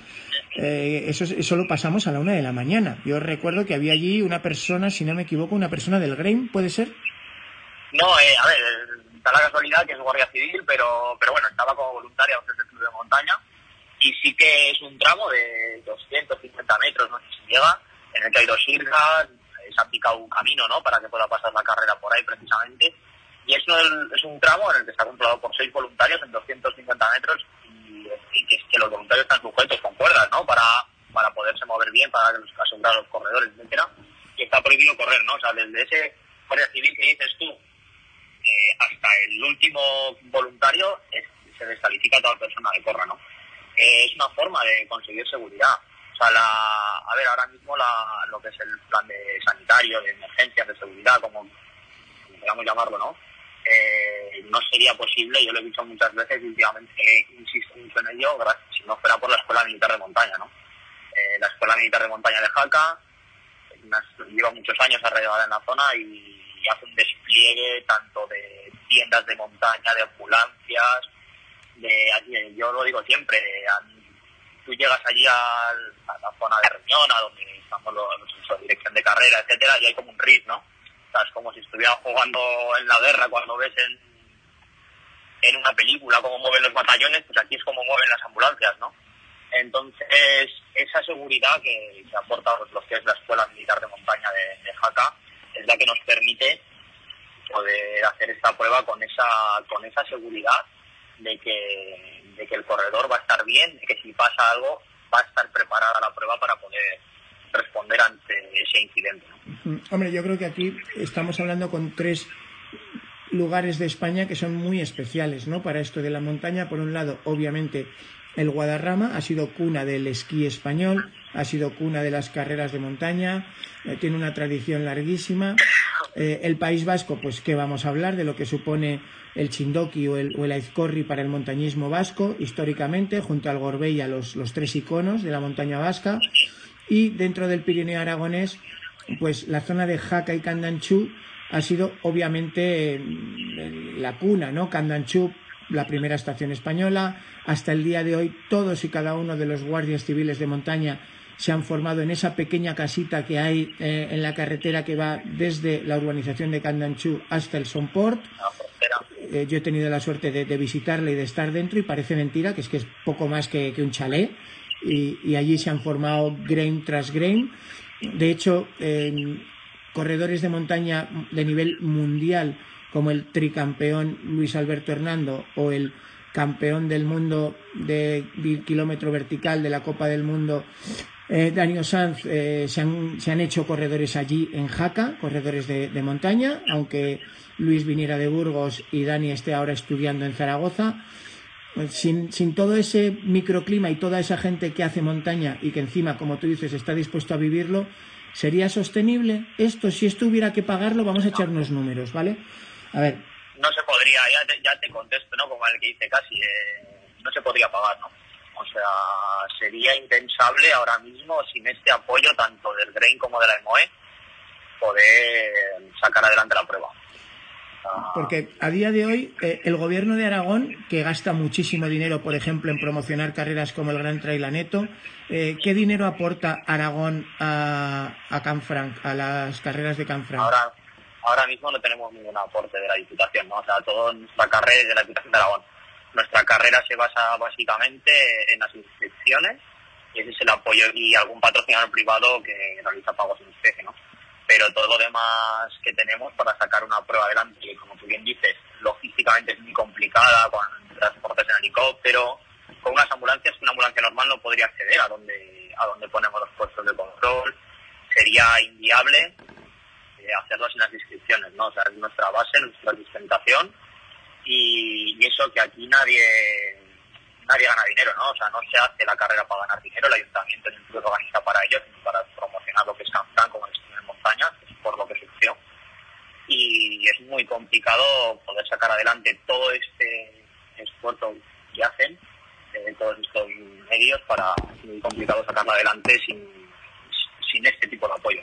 Bueno, a ver, para ver un poco los números, eh, históricamente la Ultra Canfranc de 100 kilómetros eran 150 dorsales, había mucha frustración porque durante años la gente se quedaba fuera, había que revisar los mm, currículums uno a uno, este año parece que por fin habéis decidido ampliar una vez que ya la gente va aprendiendo y va sabiendo dónde se mete. Y eh, los números que yo tengo es que este año, en principio, podrían ser por primera vez 200 dorsales y un precio de alrededor de 115 euros, eso te da 23.000 euros para todo. Eh, en seguridad, por ejemplo, eh, ¿qué, despliegue necesitan esos? ¿Cuántas personas, cuántos vehículos, cuántos helicópteros? Porque decías que solo para trasladar los habituallamientos ya necesitas tres o cuatro porteos de helicóptero antes. Solo para los habituallamientos hacen cuatro cargas cuatro cargas de, peso, porque a cada hay que subir cargas, hay que subir camillas, porque no es solo llevar agua, ¿no? Es subir también una camilla porque si le pasa a una persona a dos mil y pico metros algo, a ver quién se sube la camilla, ¿no? Estamos pensando que si hace bueno no sube el helicóptero a buscar, pero si hace malo, hay niebla o lo que sea, el helicóptero no puede volar, tiene que estar ya el material arriba para que el personal sanitario que esté allí se pueda desplazar de la manera más eficiente, ¿no? Es decir, si ya tiene el material subido, bajar es muy fácil, ¿no? Entonces hacen cuatro cargas de helicóptero, de unos 800 kilos aproximadamente cada una, y luego, por supuesto, se hacen otras cuatro descargas del material, ¿no? Todo el material hay que recogerlo, ¿no? Oye, y solo, solo en porteos de helicóptero, esos ocho porteos, ¿cuánto, ¿cuánto pueden suponer en dinero? Eso está cerca de los 3.000 euros. ¿Solo? De 2.500 y 3.000, solo lo que es portear eso dependiendo un poco de las condiciones climatológicas de cuando se haga, porque claro, el helicóptero no va a de deprisa si hay aire parado, si hay en contra, entonces estamos siempre en 500 euros arriba abajo, pues en función de en función de, claro, el helicóptero pues depende mucho del tiempo, ¿no? Y la carga hay que hacerla así o sí unos días. Y si es una, un año, pues por ejemplo este año ha hecho muchísimo aire. Yo que lo hago, voy en helicóptero cuando se hace. Este año ha sido un año complicado hacer los porteos por las condiciones de aire que hacía los días de carga mm. y de descarga. Bueno, además, además de los porteos en helicóptero que, ya hemos visto, eh, ¿cuántas personas tienes repartidas con un rol de seguridad y sanitario a lo largo de la carrera y cuántos vehículos?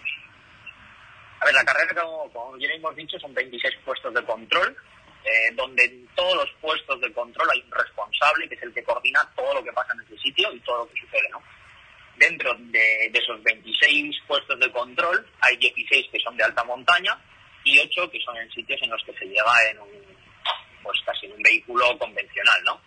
Entonces, en esos 8 pues sí que hay una ambulancia de carretera, y tenemos dos ambulancias de carretera, y luego tenemos cuatro ambulancias de todo terreno del, ejército, ¿no? De, de esas enormes que suben por cualquier lado, ¿no?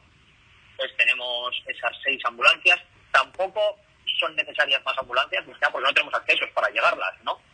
hasta el primer punto en el que llega un coche hay una ambulancia, al segundo hay una ambulancia. O sea, en todos los sitios en los que se llegan coches nosotros tenemos ambulancia, ¿no?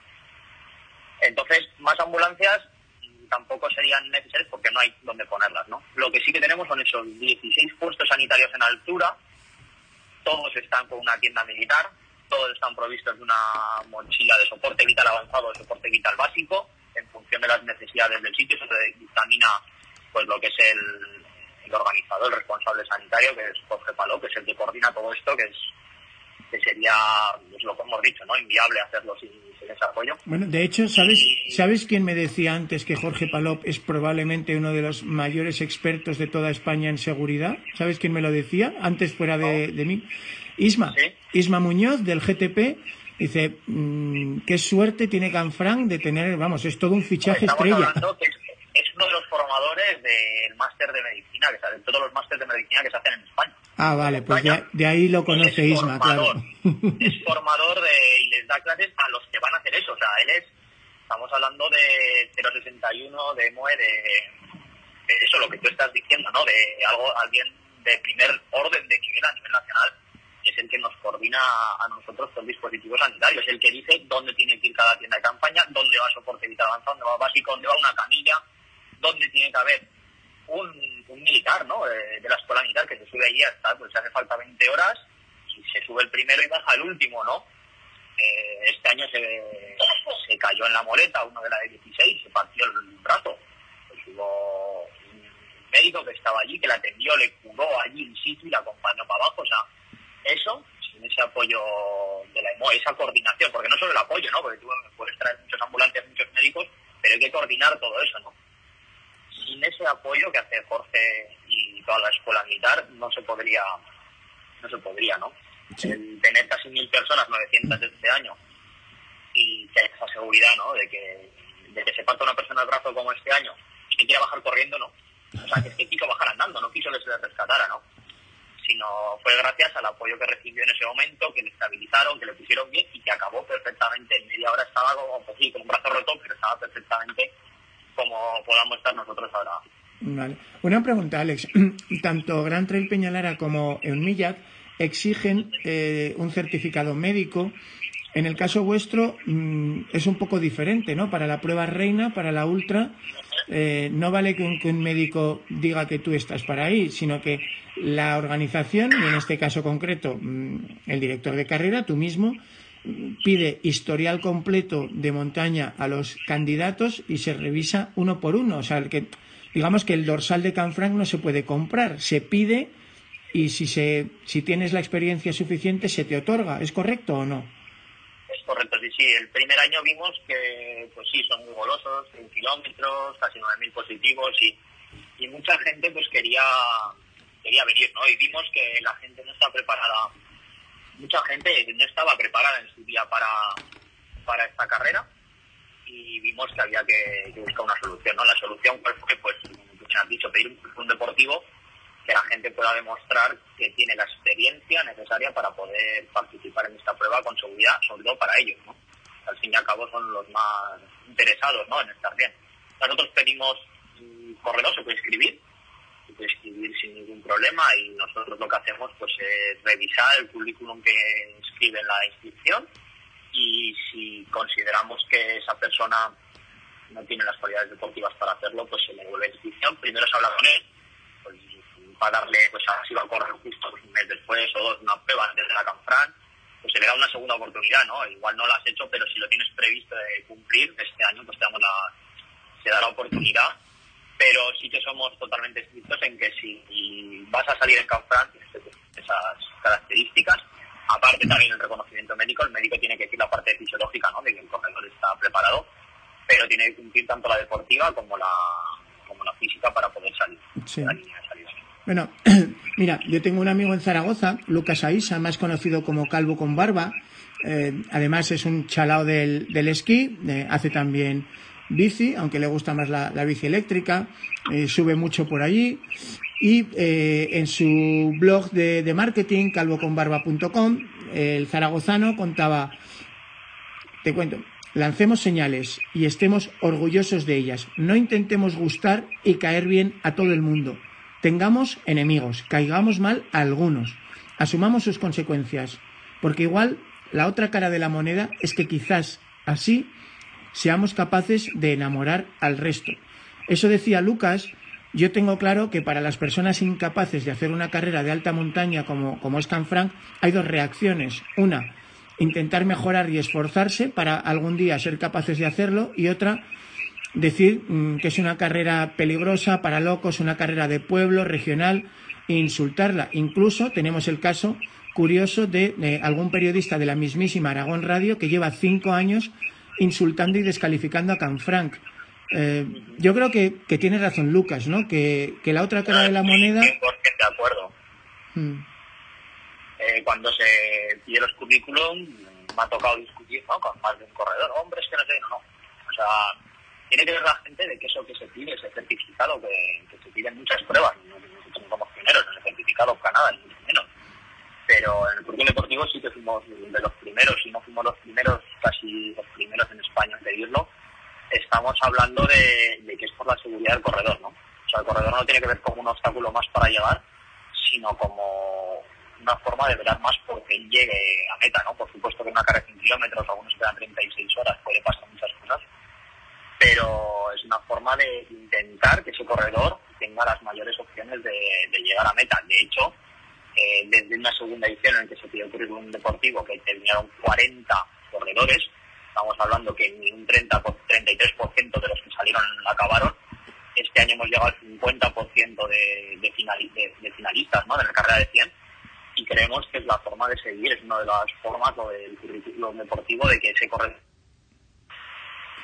Oye, Alex, pero habiendo tantas pistas en el Pirineo, en tu zona, que, dan servicio a las estaciones de esquí, que dan servicio a, lugares como el embalse de Ip, eh, ¿no podríais cambiar el enfoque y hacer eh, que Canfranc eh, fuera una carrera pistera donde hubiera un par de, pues, Coronar el Aspe o Anayet y tal para adornarse y, así podrías meter no 200 sino 600 o 700 corredores y, ahorrarte además 3.000, 5.000, 6.000 euros de porteos de helicóptero y otras precauciones de alta montaña y ganaría mucho más dinero el club de montaña y habría más gente que dejaría dinero en el pueblo, ¿no?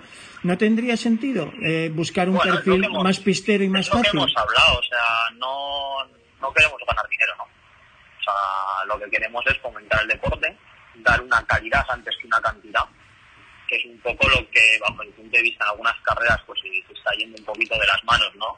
Eh, precisamente lo que tú has dicho, ¿no? Es, bueno, es más fácil ir por aquí en vez de 200 meter 600 Vale, eh, es una actitud que me parece completamente correcta, ¿no? El que quiere hacerla, pero no es la actitud que queremos seguir nosotros, ¿no? Desde el ayuntamiento se ha puesto desde el principio por este tipo de prueba. Es lo que tenemos, ¿no? O sea, tú bien has dicho. Yo, a recordar una frase que me dijo eh, Asier Villardés, el director de Nafarro Bastem, que vino y dijo, pero hasta ahí sube. Y digo, no, no, es que eso es un trozo. Luego sigue otro tanto que no se ve. Y se quedaba mirando arriba la montaña y diciendo, pero, pero están locos, ¿no? El agujero en el que estamos no podemos hacer una carrera de pista, una, pista, una carrera de correr. Es una carrera de alta montaña, es una carrera técnica, es una carrera dura. Nunca lo hemos negado, ¿no? Que sea una carrera muy dura. Y es lo que tenemos, ¿no? O sea, tenemos que adaptarnos a ello. No haremos nunca una carrera de regatas, pero sí que podemos hacer una carrera de alta montaña. Bueno, a cambio, como decía Lucas, la otra cara de la moneda es que así sois capaces de enamorar al resto. Así han ganado en, en Canfranc eh, pues Luis Hernando, Manuel Merillas, eh, Noel Burgos, Maxim Casayú, Samuel Dávila, Salva Calvo, eh, Jonas Piroz, eh, Tony Blanco, Joaquín, en fin, casi casi el quién es quién, ¿no? De, los corredores de, montaña de, nuestro país.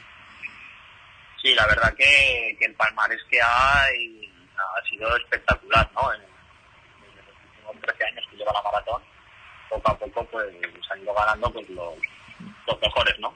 En este, Oye, este terreno. ¿y qué ha hecho bien Canfranc para que cada año tengamos más sudamericanos que cruzan el charco y, y se vienen porque, mm, en fin, este año yo creo incluso que en el top 5 o en el top 10 de la maratón se metían tres venezolanos, eh, ganaba la ultra de 75 Eli Ríos, si no me equivoco, boliviana, eh, guatemaltecos corriendo como corriendo la, la de 100. Eh, ¿Qué se ha hecho? Pues no sé, la verdad. O sea, no lo sé cómo así directamente hemos podido conseguir en tan poco tiempo que venga tanta gente de Sudamérica. La verdad que, lo que tú bien dicho, le hace algo diferente, ¿no? Yo creo que eso es lo que hace que la gente venga de lejos. Mm. si tú haces lo mismo que hace tu vecino, no vas a ir a casa del vecino, ¿no? Pero si algo que hemos hecho diferente gusta, eh, lo que hace es que la gente venga de... Hemos tenido gente de todos los continentes. El año pasado, en 2018, una persona de Australia a correr, han venido de Japón. Hace el año que nevó, ¿no? Hace, hace tres años, hace dos años, perdón. Entonces, bueno, pues, diferente y la gente pues quiere venir. Bueno, a ver, para terminar, tengo la misma pregunta que a Isma del Gran Trail Peñalara y a Miquel de Eunmillac. Dime un momento, un año en el que tú te fueras a casa bien contento, orgulloso de decir qué problemón teníamos y qué bien lo hemos resuelto.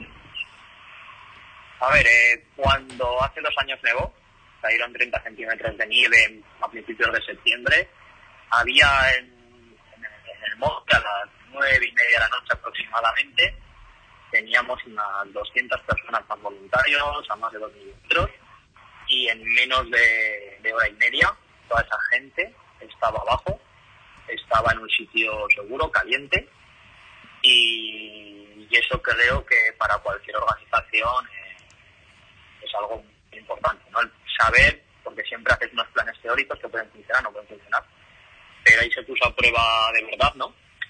puso a prueba en una situación real, complicada, y respondió todo perfectamente. Yo me acuerdo de estar trabajando con el todoterreno y no sabes si iba por la pista por fuera, ¿no? De la nieve que había caído. Entonces, eh, sí, sí, sabías que ibas por dentro porque el coche no se había puesto a volcar, ¿no? Pero no tenía nada claro y la verdad es que ese despliegue que se hizo de replegar a toda la gente, neutralizarla toda en dirección a los, los puntos de abandono, a los puntos de evacuación, pues fue un momento complicado, mucha decisión tomar, pero se tomó y salió todo como casi mejor, ¿no? De lo que estaba incluso previsto. Bueno, y yo, yo doy fe que era uno de los que llevaban dorsal ese año, igual que, que la otra vez, pues mm, acabé hasta que vosotros me dijisteis para, este año abandoné cuando empecé a sentir los, los dedos ateridos y es verdad que enseguida estaba abajo en el pueblo, pero incluso algún voluntario pasó la noche arriba, ¿no? entre la nieve hubo cinco voluntarios que no pudieron bajar de noche, no se atrevían a bajar de noche con la ventista que había y pasaron la noche en, refugiados en esas tiendas que teníamos en los diferentes controles. Y esperaron al día siguiente a de día, que ya mainaba un poquito la tormenta y, pudieron bajar con, pues, con esos 30 centímetros de nieve. Si es que a veces no nos damos cuenta de que si para mí con dorsal hay peligro, ni te cuento para el que está allí aguantando a pecho, ¿sabes? Hora y hora y hora en, lo alto de la Nayet, como han estado, o, en fin, o en Estiviellas o en tantos sitios. Bueno, dime otro momento, Alex, en el que te fueras a casa rabioso, de decir, coño, esto no lo hemos hecho bien, para la próxima tiene que salir mejor. Eso pasó sobre todo el primer año, ¿no? O sea, el primer año es un poco novato en esto, por mucho que haya que hayas visto, que hayas estado en carreras, que hayas visto lo que hacen, hasta que no te pasa, pues no, no sabes cómo reaccionar muchas veces, ¿no? La verdad es que, pues eso, fue un año que nos pidió un poquito de nuevos. Encima, no fue un año nada fácil, o sea, tuvimos que cortar la carrera porque una tormenta eléctrica, granizo, pues algunas unas bolas bastante bajas, ¿no? Y eso pues hizo que, que todo lo que fallaba se pusiera en evidencia. Y bueno, eh, yo lo he dicho muchas veces, los errores se pueden cometer, pero los errores se pueden cometer una vez.